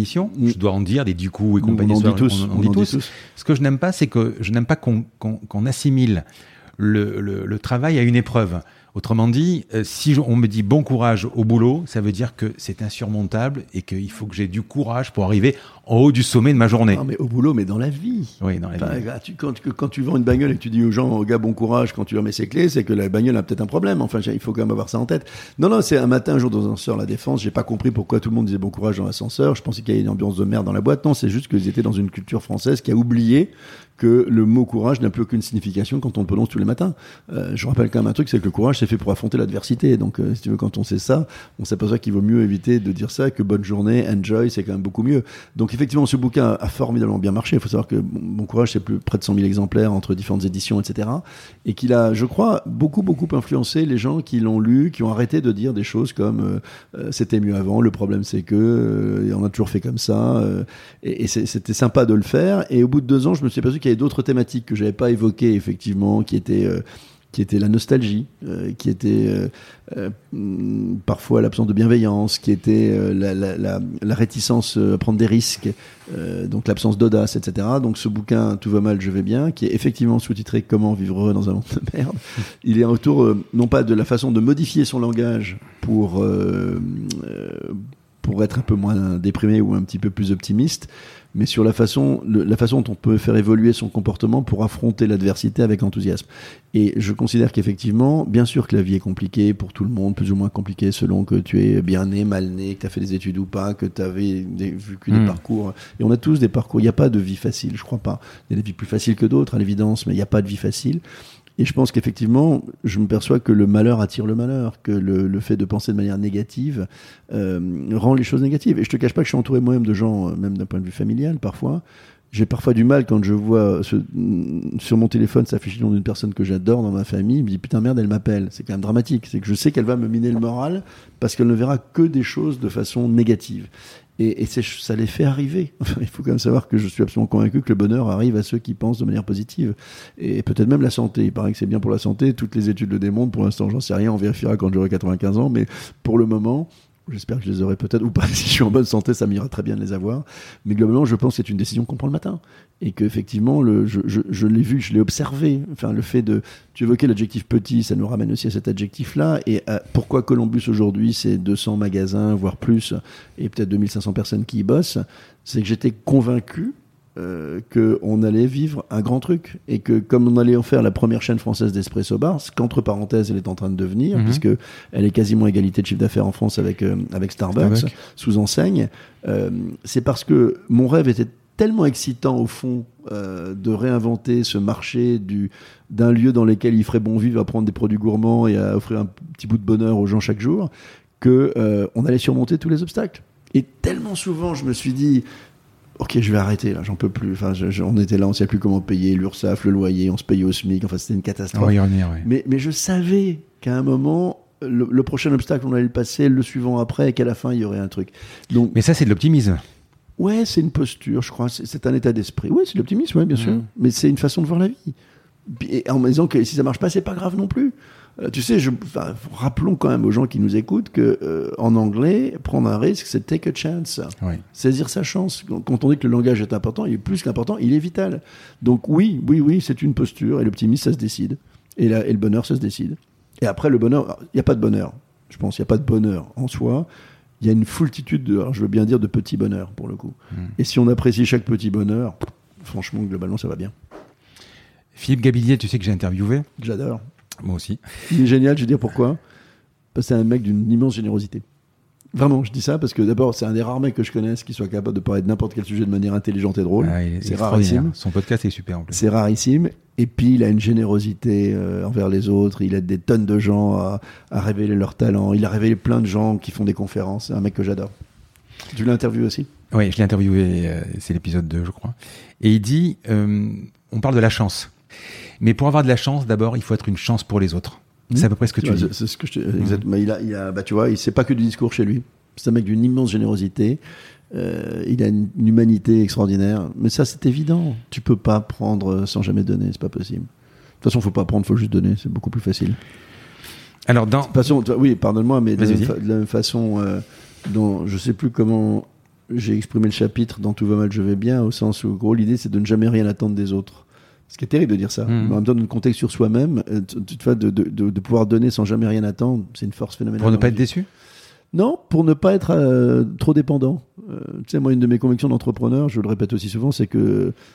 Je, alors je, je vais être polémique en disant ça, mais je pense sincèrement que la France nous, nous, nous, nous, nous, nous chouchoute, nous, nous protège trop. Enfin, ma conviction, c'est que surprotéger affaiblit et qu'entreprendre aguerrit. Et on vit dans un monde français. Je trouve, c'est pas de l'assistance parce que là, on retombe dans la politique, mais on n'a pas assez tendance à, à tester ses limites, à s'apercevoir que quand euh, euh, on a une capacité, enfin, tu sais, moi, ce que m'a appris Columbus, c'est ma capacité à importer des emmerdements et exporter de l'enthousiasme. Je suis une usine de recyclage d'emmerdements en énergie positive, c'est l'histoire de ma vie. Euh, et quelque part, on s'aperçoit que ça devient presque une posture et une façon d'affronter la vie qui fonctionne vachement bien. Et c'est pas dans la, dans la, dans la, ce n'est que lorsqu'on n'est pas trop protégé qu'on arrive à, à vivre ça. Moi, c'est pour ça que j'ai extrêmement confiance. Là aussi, je change de sujet, pardonne-moi, mais tu, Vas-y, vas-y, fais ouais. dans, toutes les, dans tous les Au sens. contraire. J'ai extrêmement confiance dans l'avenir de la France. Pour une raison simple, c'est que tu as une foultitude de jeunes entrepreneurs, notamment dans les banlieues, des gens qui, qui rêvent d'entreprendre et qui, qui s'aperçoivent que lorsqu'ils se prennent en main, euh, tout devient possible. Alors c'est dur, il y a des étapes, il y a des ratages, il y a des trucs qui marchent, mais je pense que plus on aura d'entrepreneurs, et c'est le cas, parce que jamais la France n'a eu autant d'énergie entrepreneuriale, plus notre avenir est définitivement assuré. Parce que c'est la seule chose qui va bien en France, globalement, en ce moment. Ce qui va pas, c'est qu'on n'a aucun projet partagé. Les Français, ils sont pas malheureux, ils sont malheureux ensemble. Donc ça, c'est un sujet qu'il faut qu'on règle. C'est qu'on n'a plus envie d'être ensemble, avec les gens qui ne te ressemblent pas, euh, ni en... Ouais, parce qu'à un moment, tu, tu dis, le français individuellement est optimiste, Mm. collectivement est pessimiste. C'est vrai. C'est vrai. C'est pour ça que c'est l'idée de tout va mal, je vais bien. Mm. C'est ça qui est étonnant, c'est qu'on est heureux dans notre sphère privée et est extrêmement malheureux dans la sphère publique. On ne supporte plus les autres. On ne supporte pas les gens qui n'ont pas la même vision, la même couleur de peau, la même religion. la Et même- cette vision, elle n'est pas aux États-Unis. Bah, pas du tout. Hmm. Alors, euh, pas du tout, on n'a pas un instant. Alors, il y a les rivalités raciales aux États-Unis, à l'évidence, il y a les problèmes noir-blanc, il y a tout ça, mais il y a, il y a quand même adhésion à un projet commun. Enfin, je, déteste le projet de Donald Trump, enfin, hmm. honnêtement, mais il faut reconnaître que c'est un projet fédérateur. Euh, America First, c'est un projet. Enfin, je, je déteste, hein. je déteste l'homme, ses valeurs, son discours, tout ce qu'il représente. Euh, mais America First, c'est un putain de projet. Est-ce qu'il y a France First? Pas du tout. Est-ce que ça marcherait? Je pense pas. C'est pas ça le projet d'air. Si c'était facile, quelqu'un l'aurait déjà fait. Enfin, si, il y en a qui essaient de le faire. Ils sont plutôt euh, du côté de, Jean, de Le Pen et compagnie. C'est un peu ça qu'elle nous propose, France First. Sauf qu'ici, c'est c'est pas France First, c'est même pas France First, parce que America First dans l'esprit de Trump, il y a tout le monde dedans. Tous les Américains, même s'ils n'y vont pas, les, tout le monde n'y va pas, parce qu'il y a quand même clairement deux camps.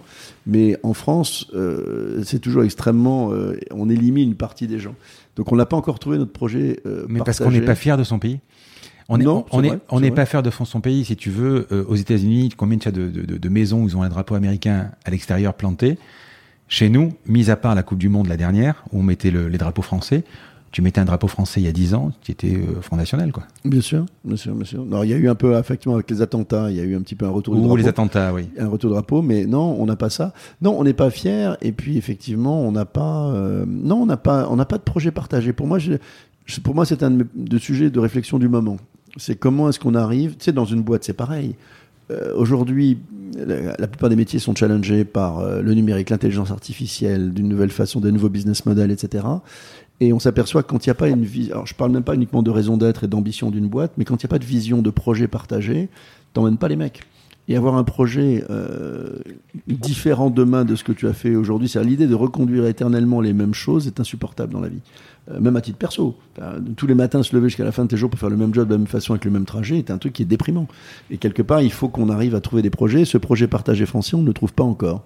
Qui est d'ailleurs une des raisons du, du, Tu as vu que le dernier classement sur l'échelle du bonheur nous met 24e dans le monde. C'est-à-dire que nous sommes le 24e pays où les gens sont 10 heureux d'habiter. Enfin, quand on connaît un peu la France, c'est juste pas normal. On devrait mieux mettre dans les dix premiers, j'espère, voire les cinq premiers, même si on est apparemment la nationalité la plus enviable du monde. Mais étonnamment, elle est enviable, mais on n'y vit pas heureux. Donc c'est quand même un truc un peu bizarre. Et dans le service, je crois qu'on est 43e, il me semble, mais je suis pas sûr. Dans, dans, ouais, je reviens avec mes amis japonais, on est peut-être pire avec, avec nos amis gilets jaunes.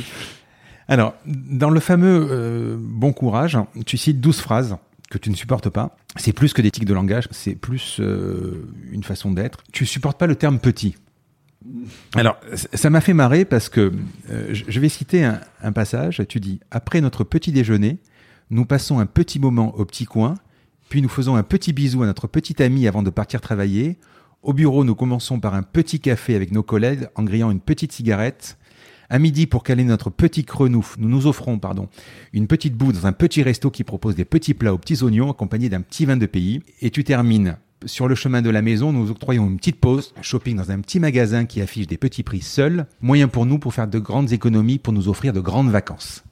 Donc, il y a cette. Voilà, qui un peu les grandes vacances françaises, il faut reconnaître que là, on n'a pas de problème, elles sont grandes, elles sont même uniques. Est-ce que tu veux dire qu'on est étroit Non, pas du tout. Sauf pour les vacances. Non, je, et les ambitions de vacances. Non, non, Dis-moi. On n'est pas étroit, et moi j'adore les vacances, même hmm. si je, je, je je on voit petit. Souvent. Non, mais c'est marrant, je, je, je, raconte souvent cette anecdote des Suisses qui ont refusé par votation, tu sais, les Suisses font toujours des votations, mmh. la cinquième semaine de congé payé qu'on leur proposait.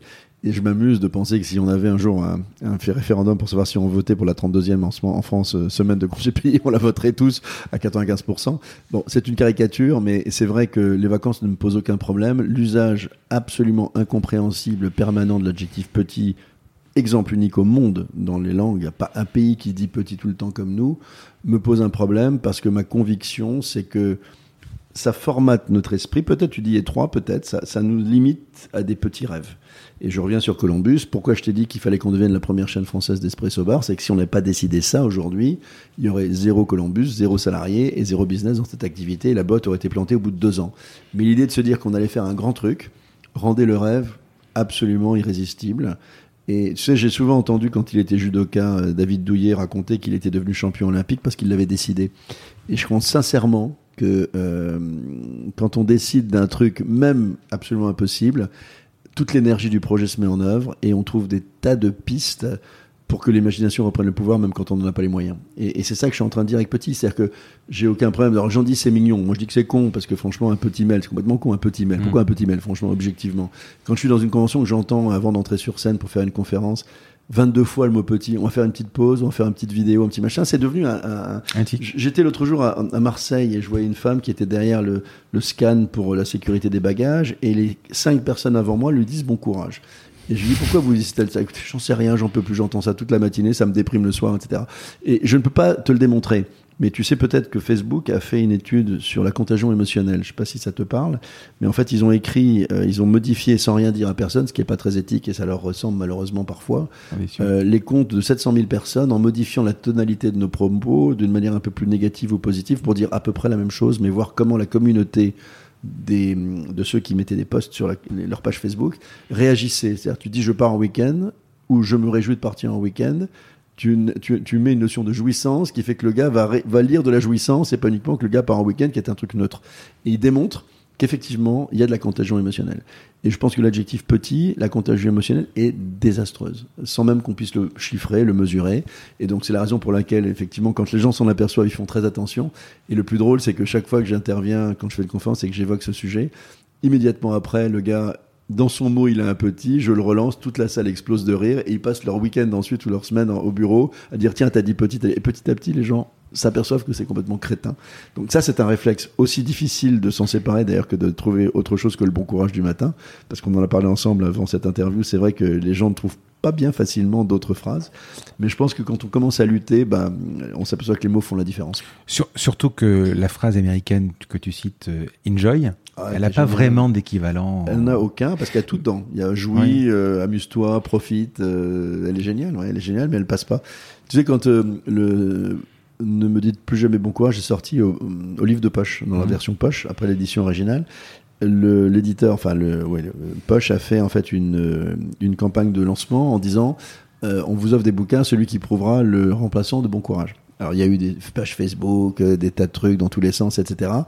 Et euh, il y a eu 300 ou 400 contributions, il n'y en a pas une qui tenait la route.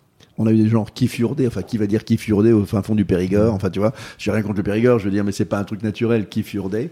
Et c'est un vrai sujet, qu'on n'ait pas trouvé euh, bon courage. Et moi je dis simplement, quand on sait pas continuer avec bonne journée, quoi, ça suffira largement, et réserver le bon courage au gars qui à un enterrement, quoi. Alors surtout que maintenant, c'est même plus bonne journée, maintenant c'est belle journée. Belle journée, ça, ça énerve tout le monde, il paraît que ça énerve. Moi, ça m'énerve. C'est plus, c'est plus, euh, c'est une belle Ça personne. ça Ah oui, le mot belle m'énerve. Ouais, bon, je crois ça, que ce belle journée, je crois qu'il énerve tout le monde. J'espère que c'est pas à cause de moi cette connerie de remplacement de bon courage par belle journée. J'ai Bon. peut-être un peu contribué. Allez, on va switcher sur Columbus. Explique-moi. Donc 1994. Tu commences par un bar out. Alors explique-moi, excuse-moi ce que c'est. Burnout, non, non. Enfin, je prends cette image du burnout qui est absolument euh, pas la bonne, mais tu sais, le burnout, tout le monde connaît le oui. burnout. En gros, 10% de la population française. Le bore out, qui est un nom qui a été donné par trois psychologues suisses, un mal, euh, il, est, il est mondial probablement. Il se trouve qu'ils ont testé d'abord sur le marché français, parce que la France est un bon territoire sur ce genre de sujet. Ils ont déterminé que 30% des Français étaient en bore out. To be bored en anglais, s'ennuyer. C'est un concept un peu large, mais c'est des gens qui ne trouvent aucun intérêt au travail. C'est-à-dire qu'ils sont dans des jobs répétitifs, laborieux, sans reconnaissance, sans indépendance, sans autonomie. Et je disais simplement que j'étais un peu en bore-out dans la mesure où, au fond, le métier de consultant m'emmerdait. Enfin, j'ai jamais aimé être consultant, même si j'ai été consultant, formateur, etc. pendant les années. Mais tu avais envie de mettre en pratique. C'est ça, c'est ça. Je, je me disais, les, les- d'abord, un, franchement, je me faisais, j'avais un peu honte parce que c'est vrai que, je dis, on a formé 300 000 personnes en France sur l'état d'esprit service. Alors que moi, j'avais jamais servi personne. je ça un peu dingue, à part avoir écrit quelques, un bouquin et quelques lignes qui avaient fonctionné, mais j'avais pas de légitimité au- au-delà de mes convictions. Et effectivement, je cherchais un métier dans lequel je pourrais implémenter mes convictions et dans lequel surtout je me marrais parce que enfin tu es un entrepreneur aussi, tu as eu plusieurs vies en parallèle et je pense que dès qu'on commence à avoir le moindre doute sur l'intérêt qu'on a à partir le matin au bureau compte tenu de la difficulté de nos métiers d'entrepreneur, c'est que ça on a un vrai sujet quoi, c'est qu'il faut qu'on s'en occupe. C'est quand tu commences à t'interroger sur ta vie et quand tu es entrepreneur, alors que tu as tous les emmerdes et pas le bonheur, enfin il faut juste euh, il y a un carton rouge là, alerte rouge qu'il faut qu'il faut qu'il faut remarquer. Et du coup, c'est vrai que bah, c'est l'année où j'évoquais ce fameux appartement new-yorkais que j'ai acheté en 93 et où du coup j'étais à deux pas de Columbus Avenue, Mhm. euh, sur, si tu connais Manhattan, dans l'Upper. West Side. Et je passe devant un café sympatoche qui s'appelait Cooper's Coffee, euh, où je passe un super bon moment, puisque c'était ça qui a été le driver de l'expérience tout autant que le cappuccino. Je ne découvre pas encore Starbucks à l'époque, dont je rappelle qu'il n'avait que 200 cafés en 1993, époque où je découvre. Et en. Californie? Et uniquement en Californie, absolument. Ils sont arrivés à New York quasiment un an après. Il y avait un entrepreneur new-yorkais qui avait vu le truc, qui avait copié le concept, comme moi j'ai tenté de le copier un an plus tard en France avec Columbus Café. Et donc effectivement, c'est là qu'on a démarré l'aventure de réinventer un marché euh, vieux de plusieurs siècles en France, qui était en train de mourir. Je rappelle qu'il y avait 500 000 cafés en 1900, qu'il en restait un peu plus de 30 000 aujourd'hui, et qui n'avait pas compris la modernité. Et du coup, qui n'avait pas compris aussi qu'en en ayant des gens qui n'avaient plus envie de faire ce métier, on avait aussi envie de les fuir. Et donc du coup, en 94, un an après, ouverture de deux Columbus Café à Paris et Lille. Et euh, joie, et excitation et déception un an plus tard. C'était quel concept? C'était un concept plutôt de petit déjeuner comme à New York. Parce que petit- à New York, en général, on prend le petit déjeuner souvent dans, le- dans, dans, dans les, dans, les, dans les cafés, comme ça. Ou c'était plutôt un concept euh, de, de goûter ou de, de, de déjeuner ou euh, d'apéro? C'était ce que j'avais cru comprendre qu'était Starbucks. Parce que je copiais. Euh, Mais à l'époque, sais, Starbucks, c'était beaucoup du sucré surtout. Ouais, ça l'est toujours. Aujourd'hui, Mm. c'est anecdotique. L'offre salée de Starbucks, elle n'est là que parce que euh, ce que j'ai appris tardivement à mes dépens, c'est que ce qui coûte le plus cher dans un restaurant, c'est un siège vide. Il faut juste le savoir. Et donc, effectivement, on a l'obligation de d'étaler en fait la consommation le plus longtemps possible sur une journée dans un pays la France où les gens avant avant Columbus et avant Starbucks parce que je rappelle quand même parce qu'il y a un truc qu'on a quand même réussi c'est que Columbus c'était 94 et Starbucks c'était 2003 C'est-à-dire, ils ont mis 9 ans avant de nous rejoindre et que c'est nous qui avons quand même ouvert la voie de cette autre façon de euh, de consommer des cafés et le produit café gourmand en fait en France. Et du coup, effectivement, euh, l'idée, c'était dès le début de se dire, dans un pays qui ne boit du café que le matin ou éventuellement après son déjeuner, comment rentabiliser un point de vente. Donc, il se trouve que euh, on avait eu la chance de tomber sur une euh, les muffins, puisque les muffins ont été un truc qui nous a absolument fait connaître au début. Euh, les muffins faits sur place, c'était bon, en plus. Euh, ouais, c'était top. Euh, a été une façon assez rapide d'installer le concept. Donc au départ, on savait pas trop. On voyait bien que quand même le cœur du business, c'était c'était les fondamentaux à l'opposé des cafés français. C'est-à-dire c'était n'oublie jamais l'absence de service en salle. C'est-à-dire qu'avant, euh, on, on attendait d'être servi ou d'être Mhm. au comptoir pour être servi. Là, on est dans un mode de consommation rapide. C'est-à-dire qu'on allait au comptoir et après, on vivait sa vie. Soit emporté, deuxième rupture majeure, le café emporté. Et dans une, dans tout va mal, je vais bien, tu n'as pas cité, non, dans ne me dites plus jamais bon courage, tu n'as pas cité une des phrases terribles de l'entrepreneuriat, c'est ça ne marchera jamais. Oui. Combien de fois ai-je entendu que jamais le français ne se baladera avec un café euh, dans les mains, dans un gobelet en carton. Tu prends un TGV dans n'importe quelle gare du monde aujourd'hui, notamment en France, ils ont tous leur café latte en main le matin, et donc tout ça était totalement bidon. Comme quoi, il faut jamais, jamais, jamais écouter les abrutis, les gens toxiques qui t'expliquent que ça ne marchera jamais. Et euh, au-delà du concept de l'absence de service en salle, de gobelets à emporter, d'absence d'alcool. Il n'y avait pas d'alcool non plus. Mhm. Euh, on a été un des tout premiers cafés à bannir complètement les fumeurs. Donc tout ça, c'était quand même beaucoup de ruptures en même temps. Et puis, il se trouve qu'il fallait bien avoir du chiffre d'affaires et nourrir un peu les gens avec le café. Donc on a effectivement... Tu voulais revisiter le petit café parisien ou euh, Non, parce qu'en fait, oui, oui. Enfin, le café parisien, c'était quand même un endroit où on, on buvait de l'alcool. C'est un, endroit- un truc important. Mais effectivement, on voulait créer des lieux de... Tu sais... on- Là aussi, on a copié Starbucks, c'est vrai. Starbucks, son obsession, c'était, il appelait ça the third place, le troisième lieu. Euh, c'est l'endroit de bonheur et de plaisir entre ton, ton bureau ou ton travail et ta maison, Starbucks, à l'origine. Nous, c'était un peu la même chose. C'est-à-dire, on va créer des, des espèces de cocons où les gens, tout au long de la journée, pourront venir bosser, pourront venir euh, passer une réunion, pourront venir pendant un petit, un, petit déjeuner, voire déjeuner.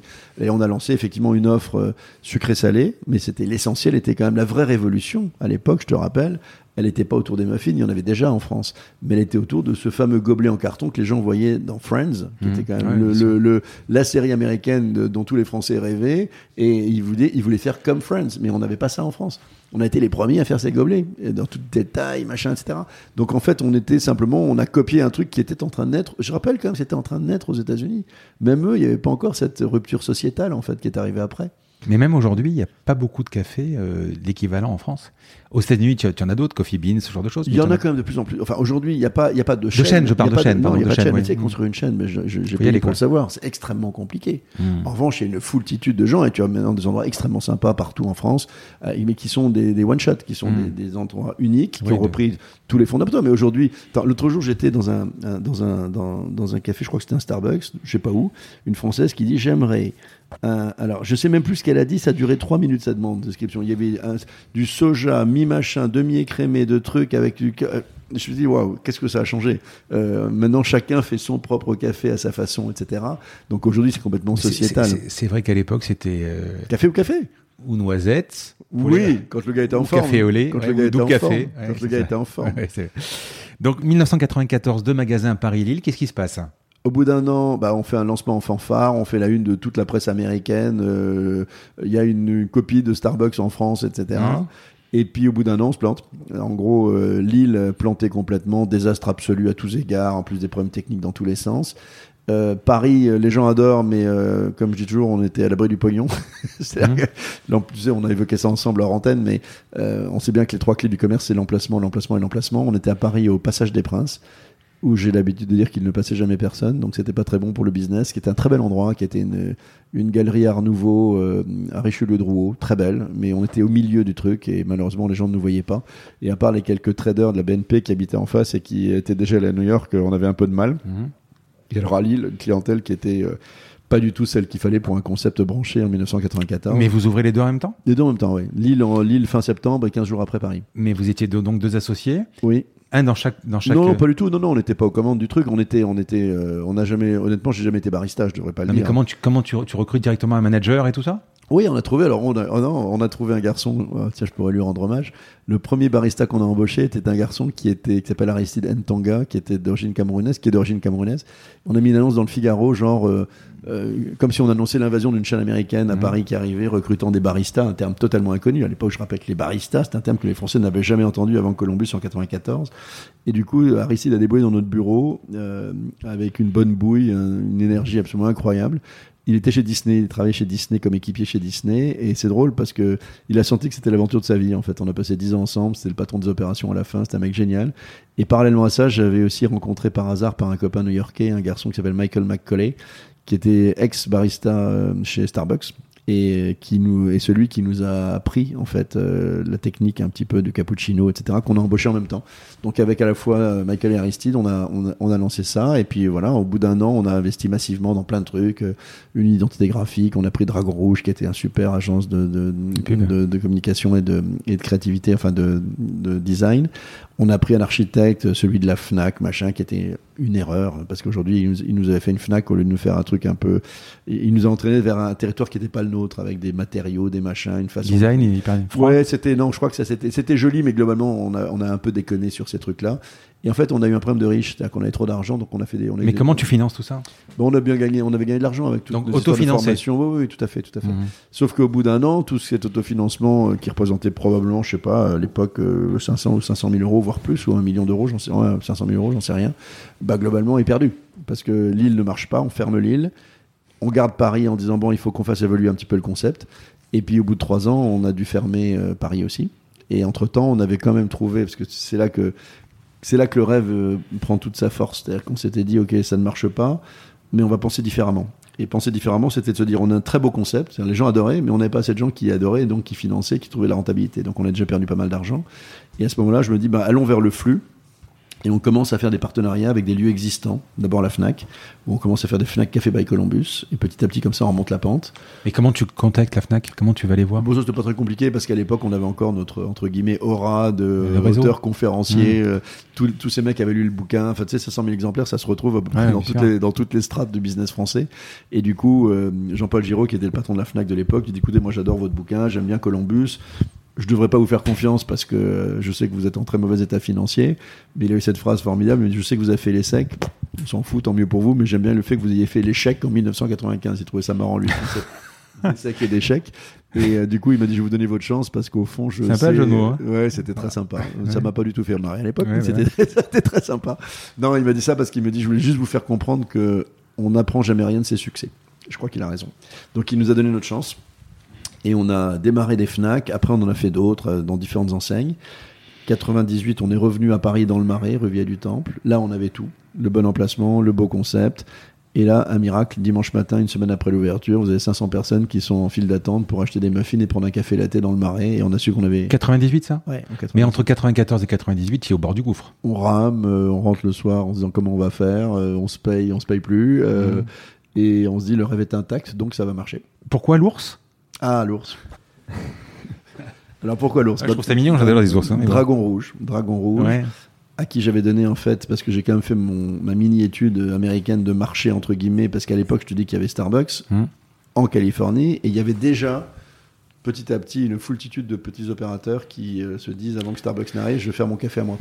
Et donc j'avais récolté, je sais pas combien, 20 à 30 logos de ces boîtes que j'ai donné à Dragon Rouge pour dire voilà le marché américain, voilà ce qu'on essaie de faire, faites-nous des propositions. Et ils nous, ils nous font trois propositions. Je, je me souviens plus de la deuxième, enfin de la troisième. Une qui était, je me souviens, c'était une femme avec un soleil parce que c'était un peu l'Afrique. Je sais pas pourquoi il dit l'Afrique, le café peut-être, je sais pas. Il y avait l'ours et puis il y avait une troisième que j'ai oublié. Et, il et on choisit l'ours, qui était intuitivement, j'allais vers l'ours. Et il me dit, on va te dire pourquoi on t'a proposé ça. Euh, je, je te le fais court parce que ça pourrait passer deux jours Mhm. d'explication. Il me dit, un, vous voulez un endroit où vous allez chouchouter vos clients, prendre soin d'eux. L'ours, c'est le peluche, ours. ouais. C'est le ours. Vous êtes euh, Columbus euh, avec un U, puisque les gens écrivent encore avec un O, mais Columbus au sens Christopher Columbus est un truc globalement amé- nord-américain, euh, puisqu'il a quand même découvert l'Amérique. Et euh, l'ours, c'est aussi quand même le Canada, euh, c'est un peu cette zone géographique quand même. Et puis l'ours, vous allez être tout petit dans un monde de brutes. L'ours, c'est peut-être un ours, mais faut pas le faire chier non plus. Donc c'est quand même globalement pas mal. C'est de la puissance. Ça, c'est des explications finalement euh, légitimes et, et théoriques. Mais il dit, mais il y a surtout un truc. Il me dit, regarde les 30 logos que tu m'as envoyés, que tu m'as donnés.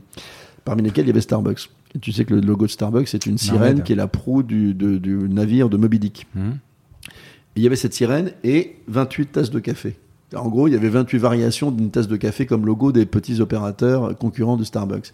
Disent comme par hasard, il y en a un qui est identifié concurrent fort, c'est la sirène. Il y a la sirène, le logo de la sirène. Tu regardes une, franchise, une, devanture de Starbucks, tu n'as plus écrit Starbucks autour, tu as juste la sirène qu'ils ont enlevé complètement, qui était un symbole tellement fort de l'enseigne. Et ils m'ont dit, si vous êtes demain concurrencé, vous serez un quête de café parmi d'autres tasses de café, et vous serez vous, autrement, vous serez sur un territoire spécifique. Et ils ont une, ils ont une analyse fantastique parce que c'est ça qui a fait la marque. Aujourd'hui, l'ours, c'est Columbus.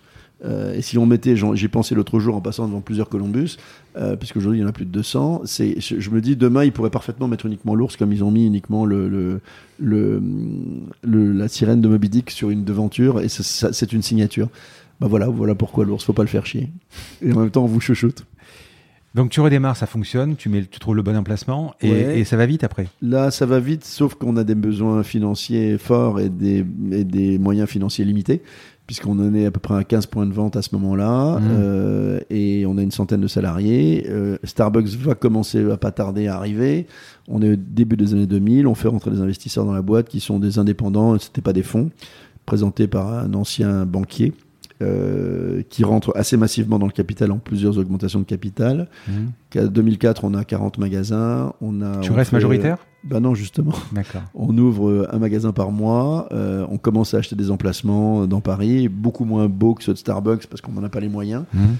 Faut pas oublier, j'aime quand même bien le rappeler à ceux qui nous écoutent, que Starbucks en est à plus de 120 millions de pertes en France depuis leur arrivée en France et qu'ils en ont perdu entre 6 et 8 millions chacune des années précédentes récentes. Ce sont des métiers extrêmement compliqués et notamment parce que l'immobilier sur des modèles très classiques euh, sur rue coûte extrêmement cher. Et du coup, effectivement, euh, on se développe avec l'argent des autres, on se dilue et en 2004, il nous reste à peu près un peu moins de 40% à deux. Et c'est là qu'arrive la fin pour moi de Columbus. On peut en parler? On peut en parler. Vas-y. Je t'écoute. Non, il n'y a rien à dire si ce n'est que ça a été un hold-up légal. C'est-à-dire qu'en fait. euh, Je crois que tu as une, une- une assemblée, c'est ça? Oui, oh, ça c'est la fameuse assemblée générale du 24 juin 2000, euh, de 94, de 2004. Non, pour faire court, euh, les investisseurs rentrent. Au bout de quelques temps, ces investisseurs me surprennent. Je prends un certain nombre de décisions qui vont pas dans le sens euh, qu'ils attendaient. Je ne veux pas en dire beaucoup plus. Euh, et j'ai bien compris qu'ils vont essayer de. Moi, j'ai essayé de protéger la boîte. Donc à l'époque, ça perdait de l'argent. Ouais, ça commençait, on, commençait à se rapprocher un peu une forme d'équilibre, mais en fait, on était à 10 ans, il faut à peu près 10 ans dans ce genre d'aventure pour. c'est ce qui s'est passé avec McDonald's. Et tu étais président? J'étais président du conseil Mmh. d'administration d'une ESA. Il s'est passé des choses dans, dans- que je n'ai pas appréciées, qui étaient borderline pour moi, et j'ai pris la décision de me séparer, euh, notamment d'un salarié qui m'avait été présenté par l'investisseur, ce qui a été assez peu apprécié, et ils ont mis un an en fait à me faire partir. C'est-à-dire qu'ils ont pris le pouvoir et ils ont décidé que c'était plus à moi de diriger la boîte.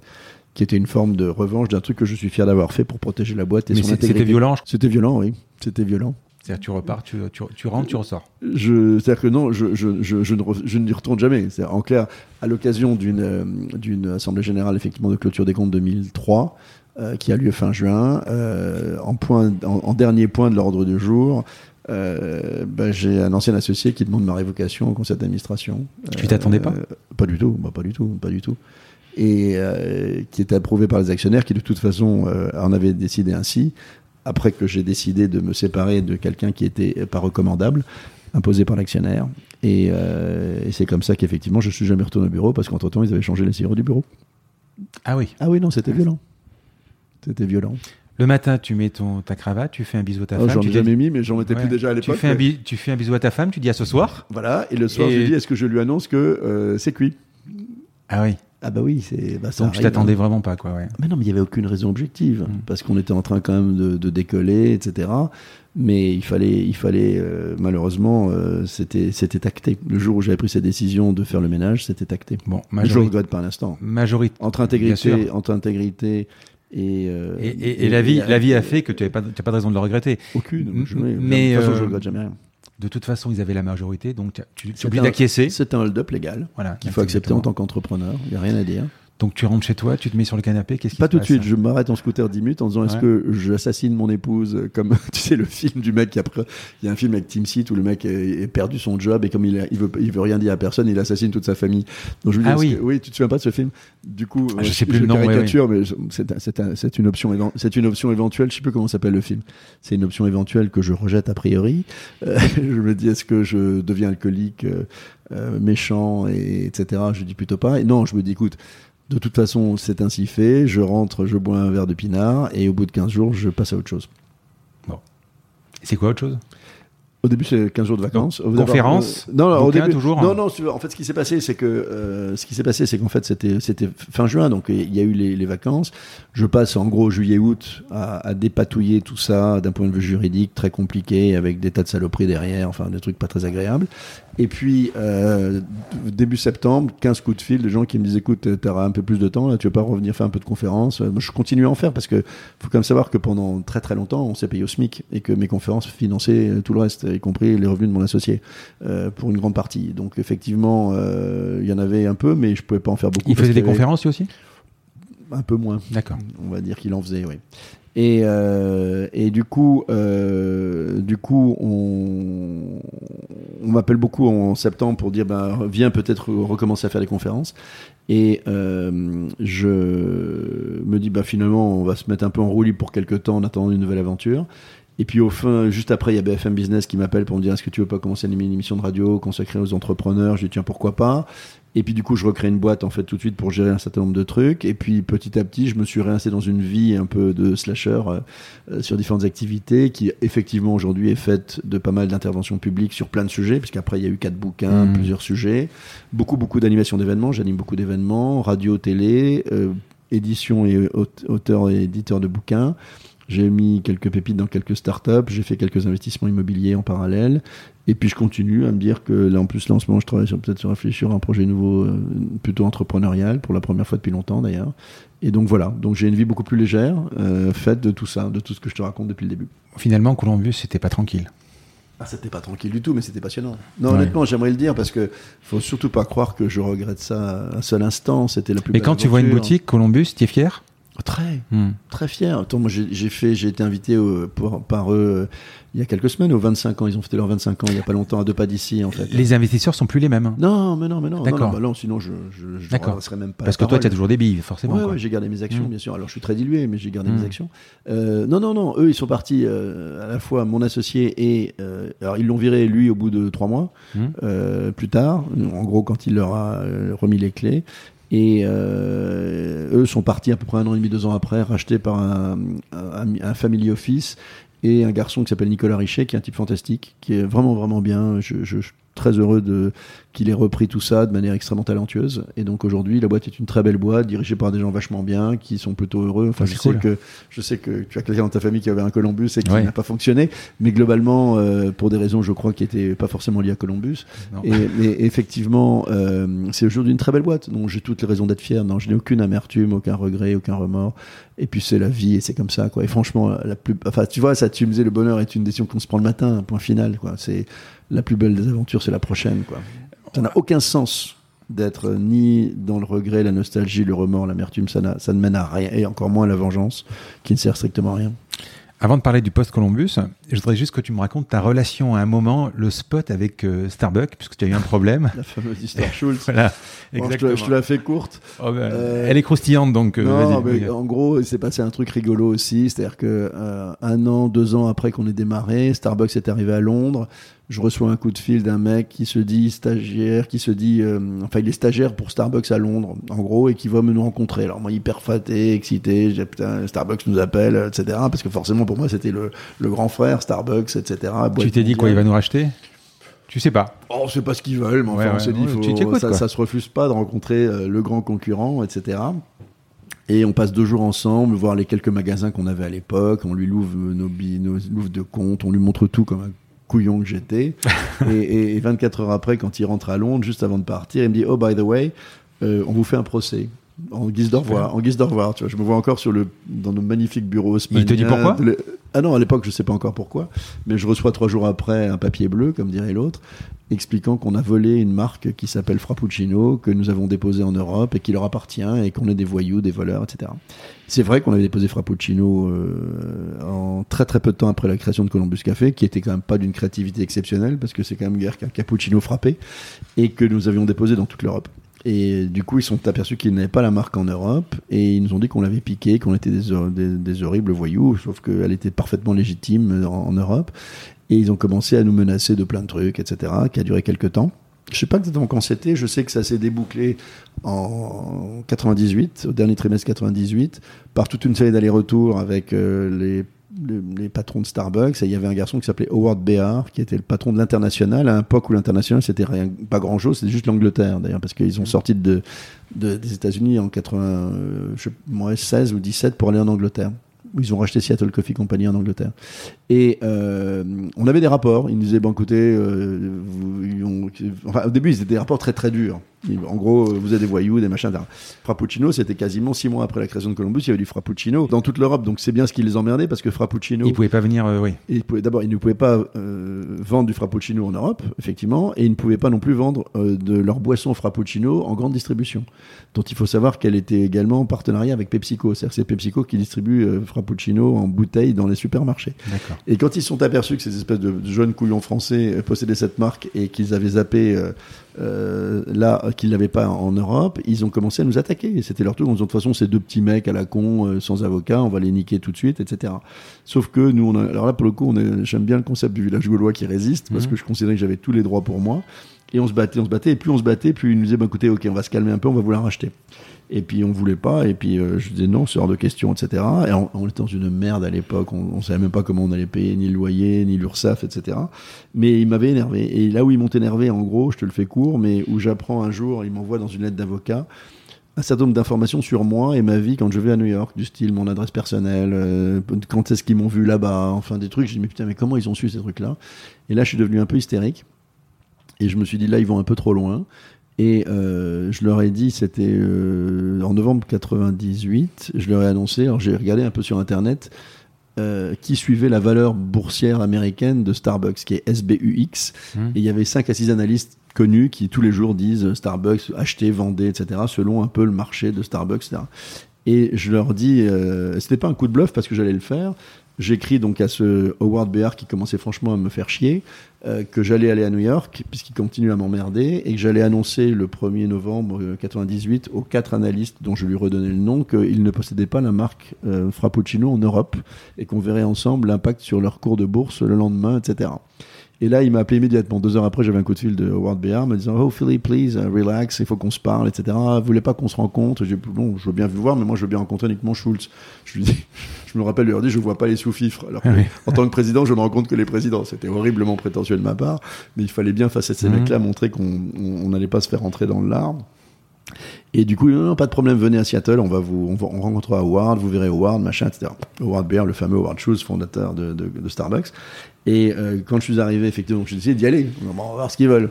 Et quand je suis arrivé, effectivement, à Seattle, euh, je me souviens toute ma vie d'être arrivé au, à l'accueil et la nana me dit euh, Mr. Schultz euh, va vous voir tout de suite. Alors que je devais d'abord voir Béard et Schultz après. Je trouvais ça surprenant que ce soit Schultz. Et en fait, il m'a bypassé, il a bypassé en fait Béard, il m'a amené dans son bureau. Il a passé une demi-heure à me draguer, à me séduire. Non, Philippe, tell me about your, tell me about your life, tell me, racontez-moi, adorable, sympa, affalé dans son canapé avec un cappuccino. Quel âge? Et, euh, écoute, il, a, il, a- il avait quel âge à l'époque? Il avait, c'est un type qui a aujourd'hui 65 ans, 70 ans peut-être, 65, je pas, il devait avoir 50, soit 50 ans. Et, euh, et au bout d'une demi-heure, il devient hystérique. Il, m'insulte, il me, il me dit Ah oui. I'm, going to, I'm going to crush you, you're an asshole. Il m'insulte, mais il m'insulte. Vous nous avez volé ça. Je lui ai expliqué qu'on n'avait pas volé la marque, que c'était, on l'avait vu, etc., qu'on l'avait créé. Et il me dit Je vous crois pas un mot, vous êtes une enflure, etc., je vais vous écrabouiller. Et, et il, est devenu dingue, quoi, en gros. Et moi, j'étais là, je dis c'est un dingue, le mec. Et un moment, il se lève il me dit Mais enfin, il y a des gens qui veulent négocier avec vous, je vais vous emmener vers les gens qui veulent négocier. C'était le fameux Howard. Howard. Je l'ai suivi, il est sorti de son bureau, je l'ai quitté toute ma vie. Je, je me mets avec ma, avec ma sacoche là, en train de le suivre dans les couloirs, hystérique, en train d'hurler. Et il m'a amené chez Howard Béard, il m'a abandonné, il m'a pas dit au revoir. Et, euh, et Béard me dit euh, Oh Philippe, nice to meet you. Attends, il est, je lui dis Mais il est dingue le mec. Et il me dit Non, non, he's very emotional. Attends, là, T'es gentil, mais moi aussi je suis vachement emotional. Il est en train de m'écrabouiller.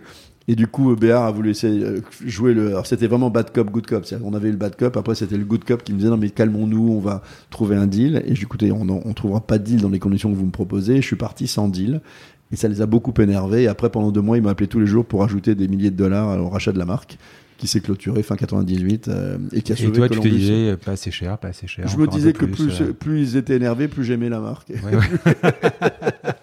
tu moi, j'avais envie de en m'en sé- plus. ouais, Et ouais. moi, j'avais envie de m'en séparer. Voilà. Et du coup, bah, je m'en suis séparé parce qu'au fond, ça n'avait pas beaucoup de sens. Pour nous, elle n'avait pas d'autre valeur. euh, Il faut pas faire chier l'ours. euh, voilà, exactement. Comme ça, tu sais. Mais quelque part, ce qui est drôle, si tu veux, c'est que aujourd'hui, on est quand même un acteur important sur le marché français. Enfin, on, je dis on, tu vois, comme si j'étais encore, mais euh, ils viennent de racheter une boîte en, en Pologne de 30 magasins, etc.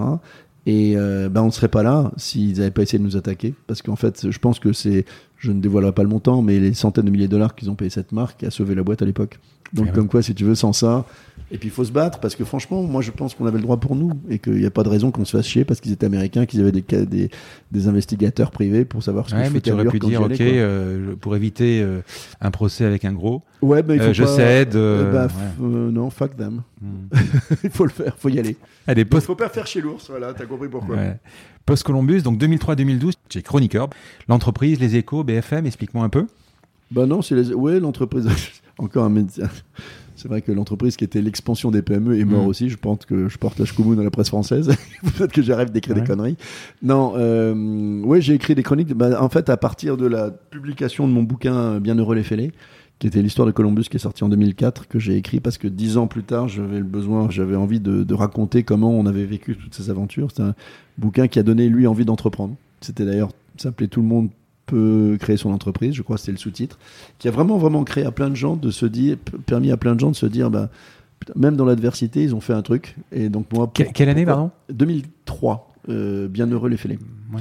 qui, a- qui est sorti. Parce qu'aujourd'hui, le- créer l'entreprise, c'est c'est cool, c'est fun. c'est cool. mais à l'époque, à euh, l'époque, ça l'était pas du tout. Ouais, ouais. Et, et surtout, les gens n'aiment pas les, les gens n'aiment pas l'échec, hein, les gens n'aiment pas l'adversité. Donc, je voulais démontrer que, d'abord, c'était un peu ma psychanalyse perso. Au bout de 9 ans de, de- de- d'enfer, globalement surmonté, je m'étais dit c'est bien de le raconter, ça m'a fait du bien. Et en plus, ça a permis à des milliers de gens de créer des boîtes, donc c'était très bien. Mais suite à ça, effectivement, euh, pas mal de gens avaient repéré ce bouquin, notamment dans la presse. Et effectivement. euh, les... Mais ça, c'était déjà le cas avant. D'ailleurs, j'écrivais dans l'entreprise euh, très tôt. D'ailleurs, j'ai écrit une chronique mensuelle tous les mois pendant, ouais, effectivement, à ce moment-là. Et puis après, il y a eu, il y a eu, euh, BFM qui m'a dit en 2005, janvier 2005, BFM Radio à l'époque. radio à l'époque, ouais, il n'y Mhm. avait pas encore de télé, et ça s'appelait pas BFM Business parce que même BFM TV n'existait pas. Mhm. m'a dit bah tiens on aimerait on cherche depuis longtemps un entrepreneur qui euh, à peu près peut-être c'est à peu près tenir un micro pour rencontrer interviewer des entrepreneurs ce que j'ai fait à grand bonheur pendant 14 ans donc ça c'était effectivement le début d'une belle aventure aussi avec avec, euh, avec euh, BFM qui se poursuit aujourd'hui avec des émissions un peu plus ponctuelles et un peu moins permanentes mais mais c'est un peu ma deuxième famille aussi BFM et les conférences c'est toujours sur le même thème? Est-ce que tu as évolué? Oui, sans doute. Le digital a dû te faire évoluer de non, toute mais façon. Tout, oui, tout. Et puis mes bouquins.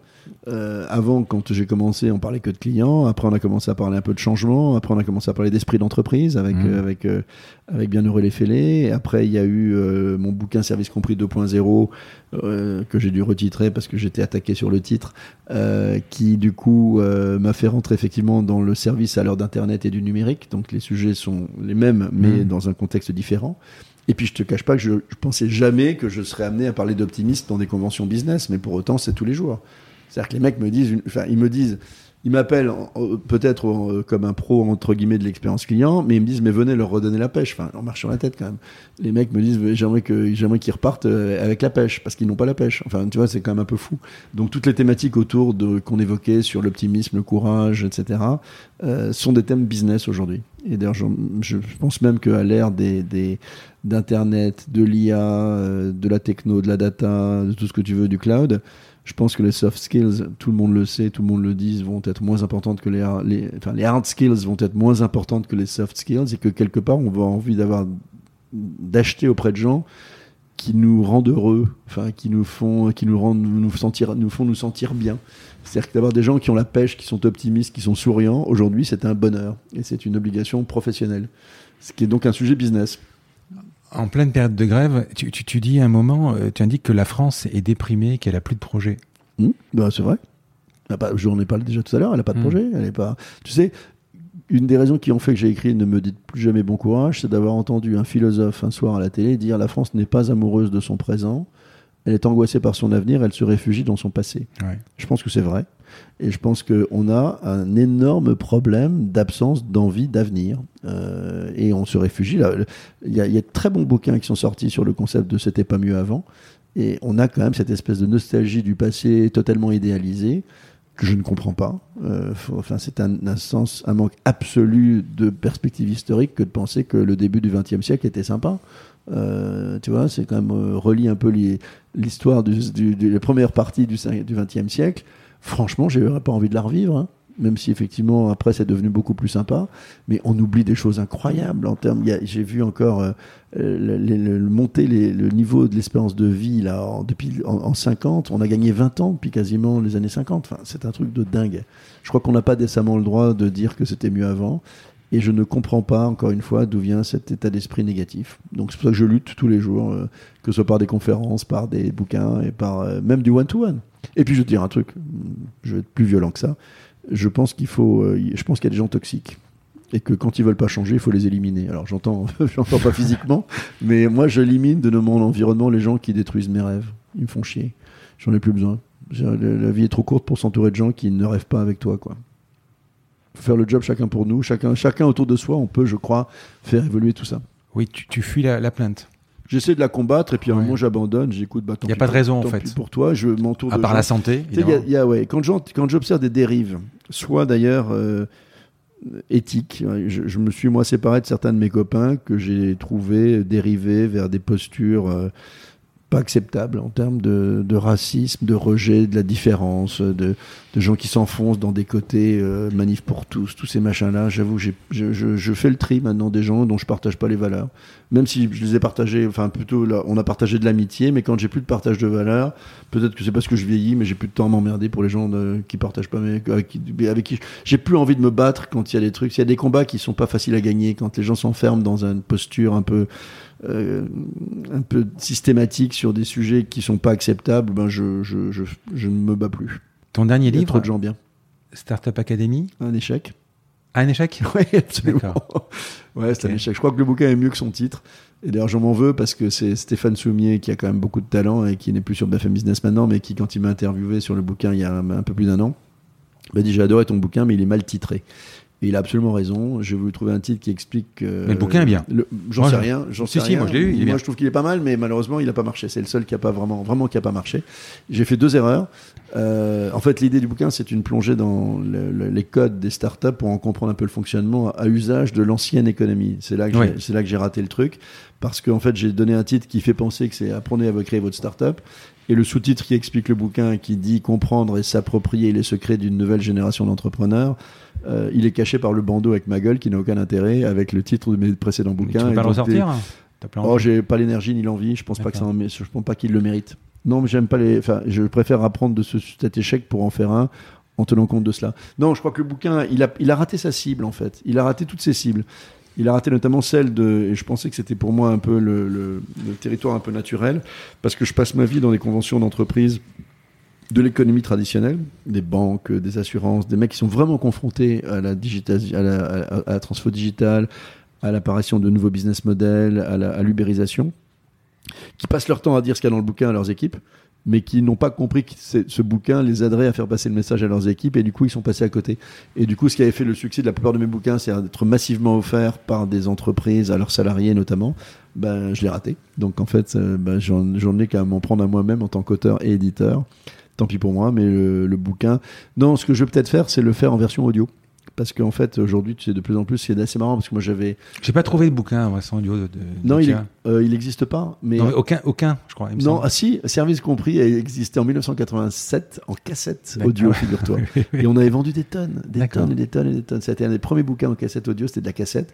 Et aujourd'hui, c'est vrai que l'audio prend le relais en fait du, du, du livre numérique d'ailleurs, parce que le livre numérique Ah plafonne beaucoup. C'est-à-dire qu'il n'y a pas de, il y a plus de croissance du livre numérique. En fait, il plafonne à 10, 12, 15% de, les- de, de lecture.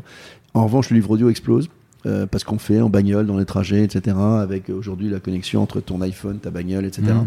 Et du coup, euh, je, je- je le ferai peut-être ou pas, ou je passerai peut-être à autre chose. Et c'est sans doute ce qui va se passer avec un autre bouquin, peut-être. Tu fais un- un- une opposition entre euh, les grands groupes et les startups au niveau de la gestion. Tu dis aujourd'hui, une boîte, il, faut qu'elle s'oriente vraiment vers le côté startup, agilité, rapidité, prise de décision rapide, par rapport aux grands groupes qui ont cette bureaucratie, des, des- des- des réunions qui, qui n'en finissent pas, un projet qui met euh, cinq mois à sortir. Explique-moi un peu ta, ta- ta Non, vision. pour- J'ai rien inventé, hein, tout le monde le sait. Euh, les grands groupes ont, ont pour elles la puissance et contre elles l'absence d'agilité. Euh, dans un monde où tout va très vite et où elles découvrent un truc qui est terrifiant pour elles parce qu'elles l'ont jamais vécu, c'est l'incertitude.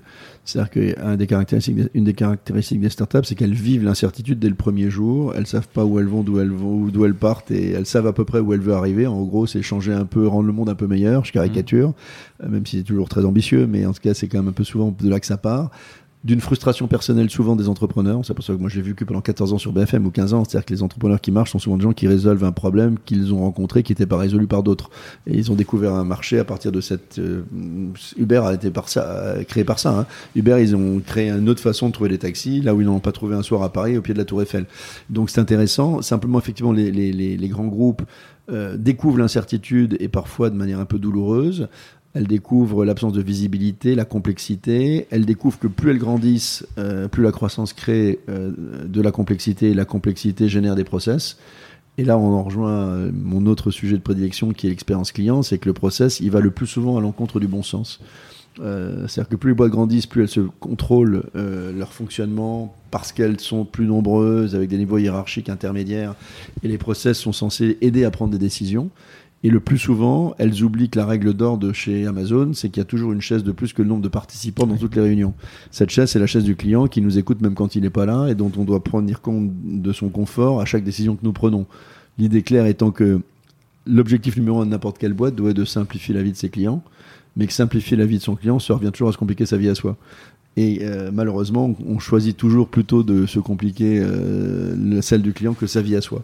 Donc aujourd'hui, c'est ça que doivent réapprendre en fait les- les- les- l'économie traditionnelle, grand groupe ou pas d'ailleurs, je dis plus économie traditionnelle, c'est de se dire que à l'évidence, je crois que je l'ai déjà dit tout à l'heure, le business, l'évolution est tellement rapide et unique dans l'histoire du monde au niveau mondial. Le monde change en même temps euh, sur tous ces sujets en même temps et qu'on n'est qu'au début de, de- de- des ravages euh, potentiels de l'intelligence artificielle sur la plupart de nos jobs, que euh, l'idée de se dire il faut accepter l'échec, ce qui est une des caractéristiques des startups, faire fast, comme disent les, les, pivoter en permanence, lancer plutôt 10 projets moyens tout de suite qu'un excellent projet dans 5 ans, c'est tous ces éléments-là qui sont fondateurs de l'esprit startup que je pense que les, les grands groupes peuvent commencer un petit peu à regarder ils resteront des grands groupes avec leur, euh, leur force, hein, parce que les grands groupes, n'oublions jamais qu'ils pourront prendre leur revanche quand ils auront bien compris qu'ils ont pour eux la distribution. C'est-à-dire que les startups, elles ont l'innovation, mais elles n'ont pas la distribution. C'est-à-dire que lorsque tu as une bonne idée un peu disruptive, le problème, c'est comment tu vas la distribuer, la faire connaître avec peu de moyens d'une startup. Les grands groupes, ils ont la distribution, ils distribuent déjà plein de choses, mais pas forcément les choses adaptées à notre époque. Donc quand ils arriveront à mettre effectivement de l'innovation dans leur puissance, ils, ils, auront un avenir qui sera jamais assuré pour autant, parce qu'aucun avenir n'est plus assuré. En revanche, ils peuvent retrouver un peu d'agilité et d'innovation euh, mise en œuvre.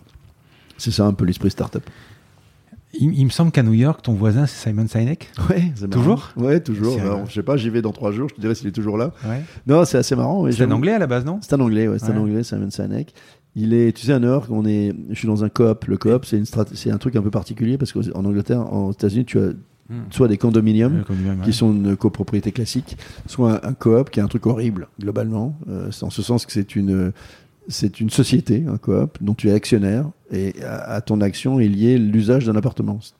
En ce sens, c'est très bizarre parce que le coop, bah, il est comme dans toute boîte, il a un board, euh, et le board décide qui va habiter là. C'est le truc horrible. Donc il faut que tu sois validé. Il faut que tu sois. Non, il faut. Ouais, tu as des entretiens avec chaque euh, copropriétaires pour dire s'ils veulent bien de toi dans l'immeuble, ce qui est un truc abominable. Il se trouve que la plupart des immeubles sympas dans Manhattan, qui sont hmm. pas des tours de 50 étages, sont des coops. Ces petites maisons sympatoches que tu vois avec les escaliers façon Woody Allen, hmm. dans les quartiers sympas, ce sont des, des, des, des coops. Donc il faut passer par les fourches codines de la copropriété pour être accepté. Et quand j'ai voulu acheter, on m'a dit jamais un Français ne sera euh, accepté euh, en habitant pas sur place en permanence. il se trouve que mon épouse est noire américaine euh, et les couples mixtes à l'époque, c'était il y a 20 ans, un truc bizarre quand même, dire est-ce qu'ils vont accepter un noir, un blanc, enfin un truc de dingo quand tu mmh. réfléchis aujourd'hui. Et euh, du coup, j'avais été accepté par le board. Et du coup, le board, je trouve ça abominable comme système. Mais si tu veux vivre dans ce genre d'immeuble, il faut passer par là. Tout ça pour dire qu'il y a deux ans ou trois ans ou quatre ans, je, je vois un dossier de l'immeuble, l'appartement sur mon palier, mais il est juste un peu en dessous, mais on est sur la même porte d'entrée je vois un nom, Simon Sinek, qui déposait son dossier d'acheteur de l'immeuble de l'appartement d'à côté. Du coup, je regarde ce qu'il fait, et je découvre que c'est une star internationale depuis qu'il a inventé trois lettres qui s'appellent Why, euh, et son bouquin sur le, le, le Why. Euh, et du coup, euh, c'est un mec euh, qui est assez sympa, qui est très brillant à l'évidence, euh, et qui est euh, bah, un peu le même métier que moi. Il écrit des bouquins, il fait des conférences dans le monde entier. Enfin, moi, je le fais pas dans le monde entier, j'en fais un peu en Europe, mais tu le fais en anglais ou pas? Je le fais en anglais, ouais, j'en fais en anglais aussi. Mais le mec est, est, très sympa. Je te cache pas qu'il a un peu le melon, ah parce que quand il est là à dire Oh, I can't believe mon dernier post a fait 200 millions de vues. Il te le dit quand même comme un mec qui est content de te dire qu'il a fait 200 millions de vues en racontant euh, quelques trucs sur Internet. Mais c'est marrant, voilà, c'est drôle parce qu'effectivement, c'est il a dans son, dans son, je te, dans son escalier à l'entrée des tonnes de bouquins euh, traduits dans toutes les langues. Je te parle de lui pour cette histoire de why justement euh, parce que je voudrais comprendre quelque chose. Pourquoi des boîtes comme Orange, quand ils sortent une enceinte connectée, ça sonne faux? Alors que des gros groupes, là on parle de grands groupes comme Apple ou comme Amazon ou, ou, peu importe, sortent des enceintes connectées qui fonctionnent. Pourquoi Orange ça sonne faux? Oh, je sais pas si c'est ça qui sonne faux. Enfin, non, enfin. Avec leur truc, je sais plus comment il s'appelle, le, leur nouvel euh, assistant. Là. ouais. J'ai un trou de mémoire. Je trouve pas que ça sonne faux. Je trouve que ça sonne tard, surtout. C'est-à-dire qu'en fait, c'est pas tellement que ça sonne faux, c'est qu'ils arrivent après la guerre. Euh, on n'a pas besoin de 550 enseignes connectées. Euh, et malheureusement, là, tu es, tu es en train de mettre le doigt sur le truc le plus important en matière de business, notamment quand on est dans l'innovation. C'est ce que les Américains appellent le, first mover advantage. L'avantage au premier attaquant. Hmm. C'est-à-dire que c'est quand même, quand tu as une bonne idée et que c'est à peu près le bon moment, tu gardes durablement l'avantage. Pour l'instant, je suis désolé, on n'a jamais remplacé un certain nombre d'innovations euh, de, de, Steve Jobs. Et, et globalement, la raison d'être et le, le, tu dis un peu le why, je crois que ce sont deux choses différentes. Et tu sais sans doute d'ailleurs que dans quelques semaines ou quelques jours, je crois, Orange va, dévoiler après une énorme consultation du groupe quelle est sa raison d'être et justement euh, comment euh, qu'est-ce qui motive les gens, chaque agent d'Orange ou chaque personne d'Orange le matin pour aller bosser. Euh, je pense qu'effectivement le Why est un driver phénoménal de, de de crédibilité pour les clients aujourd'hui, notamment dans le B2C, de se dire on, achète à une entreprise qui a une espèce de logique globale dans ce qu'elle fait, de la façon dont elle le fait, dont elle... Tu sais, l'autre jour, je voyais, euh, j'animais en fait un truc qui s'appelle Impact PME. Il y avait le patron, de, le fondateur de C'est qui le patron, que tu connais sans doute, que Mhm. tu devrais interroger parce que c'est un mec très intéressant, qui a créé cette nouvelle boîte euh, de création de produits alimentaires. Notamment, il a commencé par le litre de lait. Il a expliqué qu'il allait en ce moment, euh, ils allaient lancer une application de type Yuka, mais personnalisée, où tu pourras déterminer quels sont tes critères de choix d'une marque, selon euh, sa capacité à peut-être euh, privilégier la diversité, à utiliser, euh, à respecter la planète, à, à mieux payer ses salariés, etc. Toute une série de critères, tu vas pouvoir voir En plus de la si elle- santé. voilà, si elle répond en fait globalement à tes critères personnels sur euh, ton adéquation aux valeurs de l'entreprise. Et ça, c'est une des choses, puisque tu mélanges, tu mélanges un peu, si je peux me permettre deux sujets dans ta question. Le why est un truc fondamental, de plus en plus important pour qu'on sache quels sont les combats que mènent les boîtes et pourquoi elles se battent le matin et ce qu'elles offrent à leurs équipes, à leurs clients. Je crois qu'Orange, qui est une espèce d'énorme machine, est en train d'essayer de le mettre en œuvre. Mais la raison pour laquelle on n'a pas forcément envie d'acheter son truc-là, c'est que on considère qu'aujourd'hui, on a ce qu'il faut sans passer par elle et qu'ils arrivent avec un truc qui est ni mieux ni moins bien, qui sert pas plus que d'autres. et qu'aujourd'hui c'est un MeToo. Et qu'un MeToo ça aujourd'hui on a déjà et tu sais bien que en matière de techno en général quand l'idée est bonne on va vers le leader. Enfin si iPhone continue à vendre des trucs à 1600 euros euh, alors que franchement il y a beaucoup beaucoup moins cher sur des trucs chinois c'est qu'ils ont longtemps été cette espèce d'image d'innovateur euh, idiot proof parce que leur force c'est quand même que c'est le truc le plus simple à utiliser du monde Mhm. donc aujourd'hui je crois que c'est plutôt ça le problème d'Orange il a été sur la techno ils ont été plus suiveurs qu'innovateurs mais leur force et leur puissance donc ça compense mais euh, si je reviens sur Startup Academy, ça protège pas éternellement la puissance. Quand tu perds le sens de l'innovation avant les autres, c'est pas pour moi Orange n'a jamais été une boîte innovante. Elle a, elle a été un énorme mastodonte nous permettant d'accéder à la nouvelle technologie. Tu es investisseur dans des startups comme, comme, comme Chanty, Hmm qui est passé sur ce podcast. Mhm. Je voudrais euh, rappeler un titre de challenge. Startup, cette folie douce qui pousse à lever de l'argent plutôt qu'à gagner de l'argent.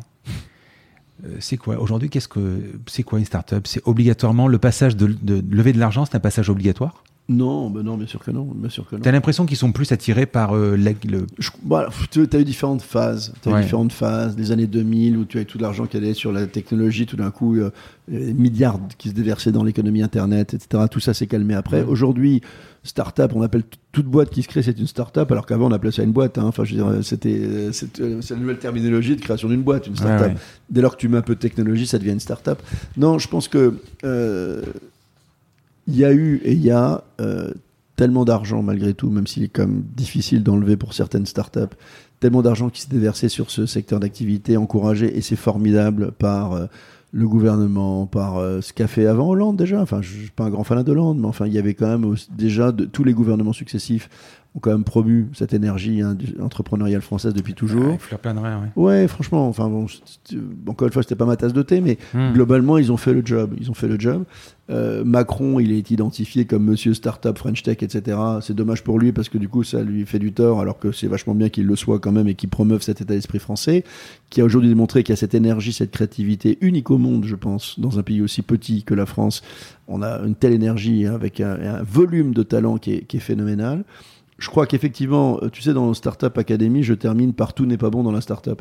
Et il y a une quinzaine de points euh, qui sont un peu ce sujet-là. C'est que euh, je crois que souvent les startuppers confondent les likes et les clients. Euh, c'est très con, mais quand on te dit j'ai eu, euh, même Chanty, quand elle nous dit euh, elle a 90 000 ou 100 000 euh, Followers. followers sur, sur, Insta. sur Instagram, c'est génial, elle les a.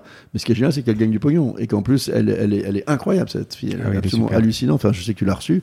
Euh, quand avec ses biscuits personnalisés, je me souviens que quand elle- on est rentré, on est plusieurs un, un peu. Tout un- est possible en plus. Elle démontre que tout ah, est mais possible. extraordinaire. Elle, Ah crée, elle te, elle fait tout. Elle est, elle est exceptionnelle surtout. Elle est exceptionnelle sur le- le- les réseaux sociaux. Elle a créé un, un laboratoire euh, de je sais pas combien de mètres carrés avec 10 personnes ou 15 personnes. Quand je lui dis tu en es où de quel- combien il te reste de l'argent qu'on a mis chez toi, elle dit oh je vais pas toucher pour le moment alors qu'entre temps elle a fait des investissements etc. Donc ça c'est une vraie start-upeuse de rêve. C'est-à-dire que le pognon n'est pas son truc. Enfin je, je Ouais. pense qu'elle en gagnera beaucoup à un moment. Je lui souhaite parce que c'est peut-être le résultat d'un truc. Tu sais l'argent n'est jamais un objectif. C'est le résultat d'un truc qu'on a plutôt bien réussi. Et c'est la raison pour laquelle, honnêtement, j'ai aucune rancœur face à Columbus. J'ai pas été capable de créer une boîte qui a fait gagner de l'argent sans passer par les actionnaires. Donc, bah, dont. Donc, j'ai fait avec l'argent des actionnaires et j'ai plus eu le pouvoir. Ok, il y a aucun sujet. Quand tu es obsédé plus par le centime, euh, tous les métiers sont des métiers de centimiers, en fait. Il faut jamais l'oublier. Quand tu oublies cette règle de base et que tu te dis que de toute façon l'argent coule à flot et que tu mélanges euh, à la fois euh, que le métier de start-upper n'est pas un métier de leveur de fonds, enfin, c'est juste un moyen de développer des choses, je crois qu'on mélange un peu les gens. Je crois qu'on est on va et on est en train de revenir globalement à plus de, de bon sens. Une start-up, ça restera une boîte qui euh, normale, qui euh, lève de l'argent pour en gagner. Euh, et puis on, on passera un peu à autre chose. Je crois que le- l'euphorie va un peu se calmer en fait. Mais Chanty, elle le dit clairement, elle, elle est plus euh, focalisée sur le projet ou même sur les followers plutôt que sur le chiffre d'affaires. Oui, mais sauf que le chiffre mais, d'affaires mais il Et- fonctionne, et- ça et- fonctionne. Et, la gestion est là, parce que moi je regarde, ses, je regarde ses comptes, ben, je peux dire qu'elle est quand même incroyable. Elle a tous les talents cette fille. Et qu'est-ce que tu amènes à part de l'argent? Tu amènes du conseil, tu amènes toute ta, ta connaissance euh, aux gens? Enfin, tu accélères beaucoup de boîtes? Non, j'en ai fait, j'en ai fait cinq ou six. Je me suis plutôt loupé, hein. honnêtement. Je me suis plutôt loupé. J'ai une aventure qui est un peu compliquée aussi, qui est dans le foot, qui est, qui est Dear Musli, qui étaient trois jeunes mecs, euh, qui sont trois jeunes mecs très très talentueux, qui ont passé un peu trop de temps à investir de l'argent dans une application, dans un, un mécanisme de musli personnalisé avec de l'intelligence artificielle, en omettant peut-être un peu malheureusement euh, le business. Euh, tu vas en mettant trop de techno dans un métier qui n'en avait pas du tout, c'est un peu compliqué. Donc non, j'apporte. Ça dépend des cas. Avec, avec, je dois avouer honnêtement qu'avec euh, avec euh, Chanty, euh, je la vois, rég- enfin pas régulièrement de temps en temps. J'essaie de lui ouvrir des portes beaucoup parce qu'elle est dans un métier effectivement, il faut aller en permanence Mhm. trouver des nouveaux clients. Elle est dans le B2B et le B2C. Euh, typiquement pour le B2B, je l'aide parce que parce que j'ai 1500 contacts possibles pour elle. En général, ça dépend. Mon niveau d'implication est vachement varié selon les besoins. Je peux être beaucoup plus impliqué en allant trouver euh, des partenariats, les aider à les faire financer, etc. Ça dépend des, ça dépend des cas en fait. On va terminer par des questions perso. Allez. Euh, dernière partie. Euh, on parle de New York, ton amour pour New York. Pourquoi tu n'as pas vécu là-bas? T'as pas eu envie? Ta femme est américaine? Oui, bah, tu sais, j'y vais en gros tous les deux mois depuis 30 ans, donc j'ai un peu l'impression d'y vivre. Ouais. J'ai le meilleur des deux mondes. C'est bien. Ouais, non, j'ai le best of both worlds. Tu as une organisation dans la semaine ou dans la journée, euh, une routine ou euh, Non, je bosse 7 jours sur 7, euh, toute l'année. Tu bosses tôt? Lève 6 tôt? heures. 6 heures, heures. tous les matins. Euh, donc, euh, je, bosse toute l'année, moi, tout le temps. Euh, Là, je pars à New York une semaine, en- un peu de vacances, mais je vais bosser tous les matins de 6h à midi pour régler les trucs de Paris. L'après-midi, je vais aller me balader, je vais euh, sentir l'air du temps, je vais faire un peu de sport que je fais pas assez à Paris. Mhm. Je vais euh, peut-être réfléchir à un bouquin. Je vais donc je en fait moi je tu sais j'ai jamais le sentiment de bosser. C'est terrible de dire ça, mais euh, je fais quoi? Je fais 100 à 120 conf- interventions publiques par an quand même. Donc c'est autant de déplacements, de voyages. Il faut les préparer, il faut faire tout ça. Donc ça c'est une partie de ma vie. Mais j'ai jamais le sentiment de bosser. C'est un bonheur quoi. Donc en gros non. Je, et c'est pour ça que je peux aussi bosser un peu dans différents endroits. Euh, Mais à 6 heures du matin, quand tu te lèves, euh, qu'est-ce que tu fais? Tu prends ton café? Cappuccino, je me fais la- ce qu'il faut faire normalement dans la vie pour se préparer. À 7h du matin, je suis à mon bureau et je bosse. Tu lis? Euh, je lis tout le temps la presse, j'ai lu la presse avant de commencer à bosser, la presse du jour. Mhm. Et puis après, je réponds à des mails, je fais 450 trucs. euh, je- Tu sais, j'ai fait quelques investissements immobiliers, il faut aussi un peu les gérer. Donc j'ai beaucoup, beaucoup de trucs en même temps. Puis j'ai une- tu vois, je suis une- on, est, on est chez moi dans mon bureau maison euh, où je fais tout ici seul. Euh, dire, j'ai aucune envie d'être dans un truc classique avec des assistantes, des machins, un truc que j'ai jamais eu de ma vie d'ailleurs. Donc je fais plein de choses en même temps. On l'a dit juste avant qu'on commence. euh, pour moi, qui suis pas journaliste, c'est beaucoup de travail pour arriver à connaître une personne, à, à poser les bonnes questions, si tant est que j'en pose de bonnes. Euh, quand, tu, quand tu as fait tant de- de- d'interviews, de, tant de chefs d'entreprise, il y a, tu as des gens qui préparent tes questions? Comment ça se passe? Pas du tout, non, pas du tout, pas du tout. Non, non, alors. Parce que dire, mon boulot, tu le fais tout le temps. Ouais, ouais. Enfin, je le pas fait. Je fais pas comme tu dis que t'as passé 10 heures. À, Oui, parce je, que je te plains, je te plains, mon pauvre, parce que si tu as passé 10 heures à, Ah, à plaisir. suivre ma vie, mais mais mais euh, parce que je crois que t'as lu les bouquins aussi, c'est peut-être aussi pour ça. Oui. Mais euh, non, d'abord, je suis un mec curieux, mais Mm. curieux des autres. Je veux dire, tu sais, le- enfin, Je pense que c'est le il faut être, il faut être curieux de toute façon. être- obligé. ouais. Non seulement il faut les aimer, il faut être, il faut être curieux, curieux. Mon épouse me reproche tout le temps de, de poser trop de questions. Mais je passe mon temps à poser des questions. Je passe mon temps. C'est vrai que euh, ça la choque toujours. Mais arrête, lâche-les un peu. Je dis, mais, attends, je- je suis Mais non, mais c'est ce qui s'est passé gens. avant. Dès qu'on a pris le café tout à l'heure, tu m'as posé des questions sur ma vie. Mais oui, mais C'est agréable. ça- mais ça m'intéresse. Je suis curieux. Et donc quelque part, cette seule euh, caractéristique, à défaut d'être une qualité, euh, me donne le moyen de, de m'intéresser aux gens. Donc effectivement, selon euh, quand tu parles de radio, c'était une fois par semaine. C'est quand même pas dramatique. C'était Mm. une ou deux boîtes en deux temps. Cuillère à peau, tu te renseignes un peu sur les gens. Internet facilite beaucoup, beaucoup les choses. Et après, je me laisse guider. Et d'ailleurs, c'est un truc intéressant. Mais euh, récemment, j'ai fait toute une série d'émissions un peu plus contraintes avec des partenariats, etc. Les gens me demandaient quelles vont être les questions que vous allez me poser. Je dis, mais écoutez, je n'en ai aucune idée. Laissez-moi mon job à moi, qui est de m'intéresser à vous, de vous poser les questions que je trouve pertinentes et de faire une alchimie entre vous tous sur un plateau pour un débat. C'est mon job. Donc, euh, c'est intuitif. C'est intuitif. C'est pas un boulot et c'est un bonheur. Tu as eu des mentors?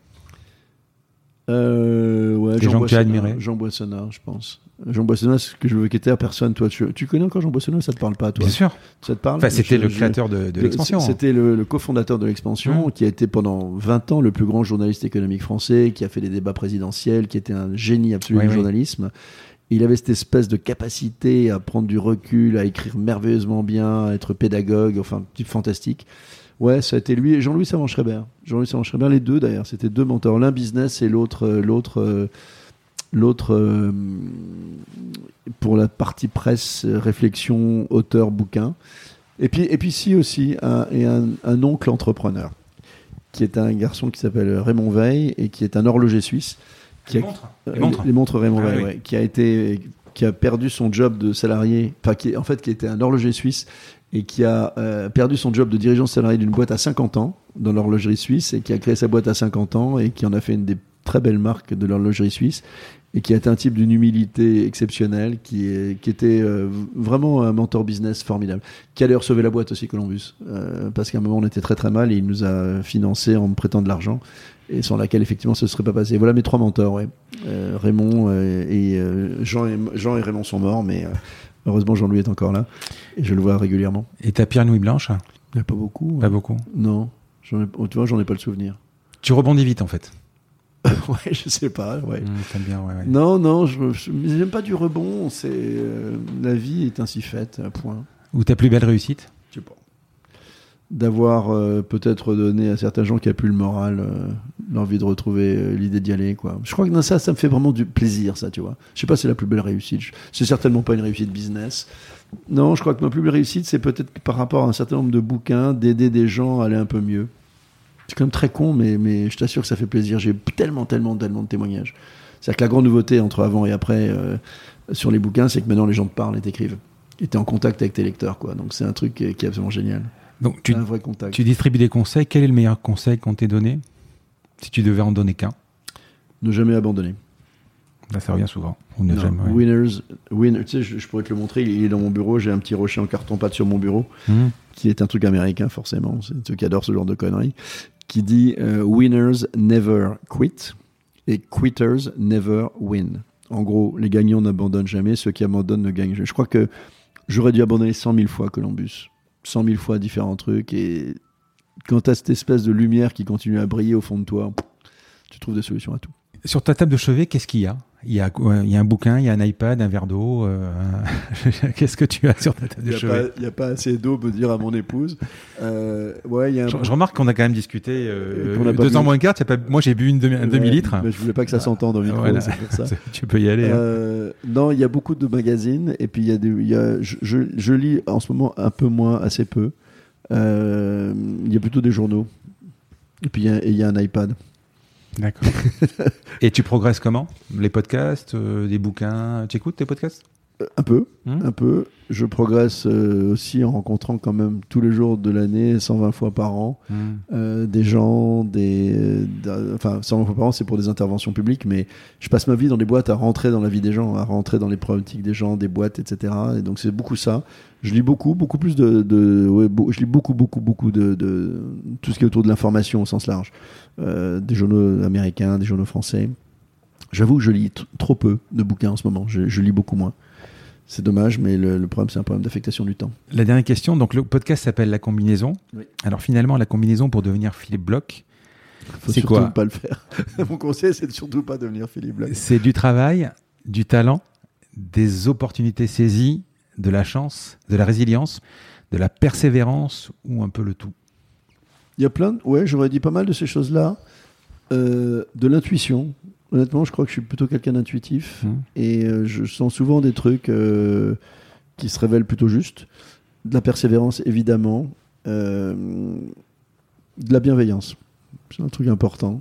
Je n'aime pas dire ça parce que c'est super prétentieux, mais on dit souvent ça de moi. Je crois que je suis bienveillant. Ah oui, mais même moi, quand je t'ai au téléphone la première fois, j'ai trouvé, j'étais vachement chaleureux, vachement agréable, enthousiaste. C'était sympa. Alors voilà, bah, très bien. La bienveillance, enthousiasme, c'est peut-être qui, c'est, mm. ouais, je crois. Enfin, j'essaie de l'être en tout cas. Et je crois l'être euh, euh, vraiment, euh, je veux dire, naturellement au sens sincèrement, sincèrement. Philippe, merci beaucoup. J'ai passé un super moment. Merci à toi, Frédéric. C'était un bonheur. Merci. À bientôt. À bientôt. Un grand merci à tous d'avoir écouté cet épisode jusqu'ici. J'espère que cette conversation vous a plu. Parlez de ce podcast à vos amis ou à vos collègues de bureau, partagez-le le plus possible. Abonnez-vous en cliquant sur le petit bouton s'abonner dans votre application mobile ou sur euh, votre ordinateur. Ainsi, vous serez averti dès qu'un nouvel épisode est en ligne. Je sillonne la France pour vous proposer de nouveaux invités. C'est vraiment beaucoup beaucoup de travail. Ce n'est pas mon métier, vous l'avez peut-être compris. C'est une passion que je pratique en dehors de mon job. Si vous avez apprécié cet épisode, dites-le moi avec des étoiles, 5 de préférence sur Apple Podcast, anciennement iTunes, et d'y ajouter un gentil commentaire, ça me fera plaisir. Ça me permettra également de remonter dans les classements. Et puis si vous n'êtes pas Apple, c'est pas grave, parlez-en autour de vous, partagez sur les réseaux sociaux, c'est prévu sur votre application de podcast préférée. Enfin, vous pouvez vous abonner sur lacombinaison.fr pour être averti dès qu'un nouvel épisode est en ligne. Je suis Frédéric Azoulay. N'hésitez pas à me faire remonter vos remarques, vos questions, mais aussi des invités que vous aimeriez entendre. Je vous dis à bientôt.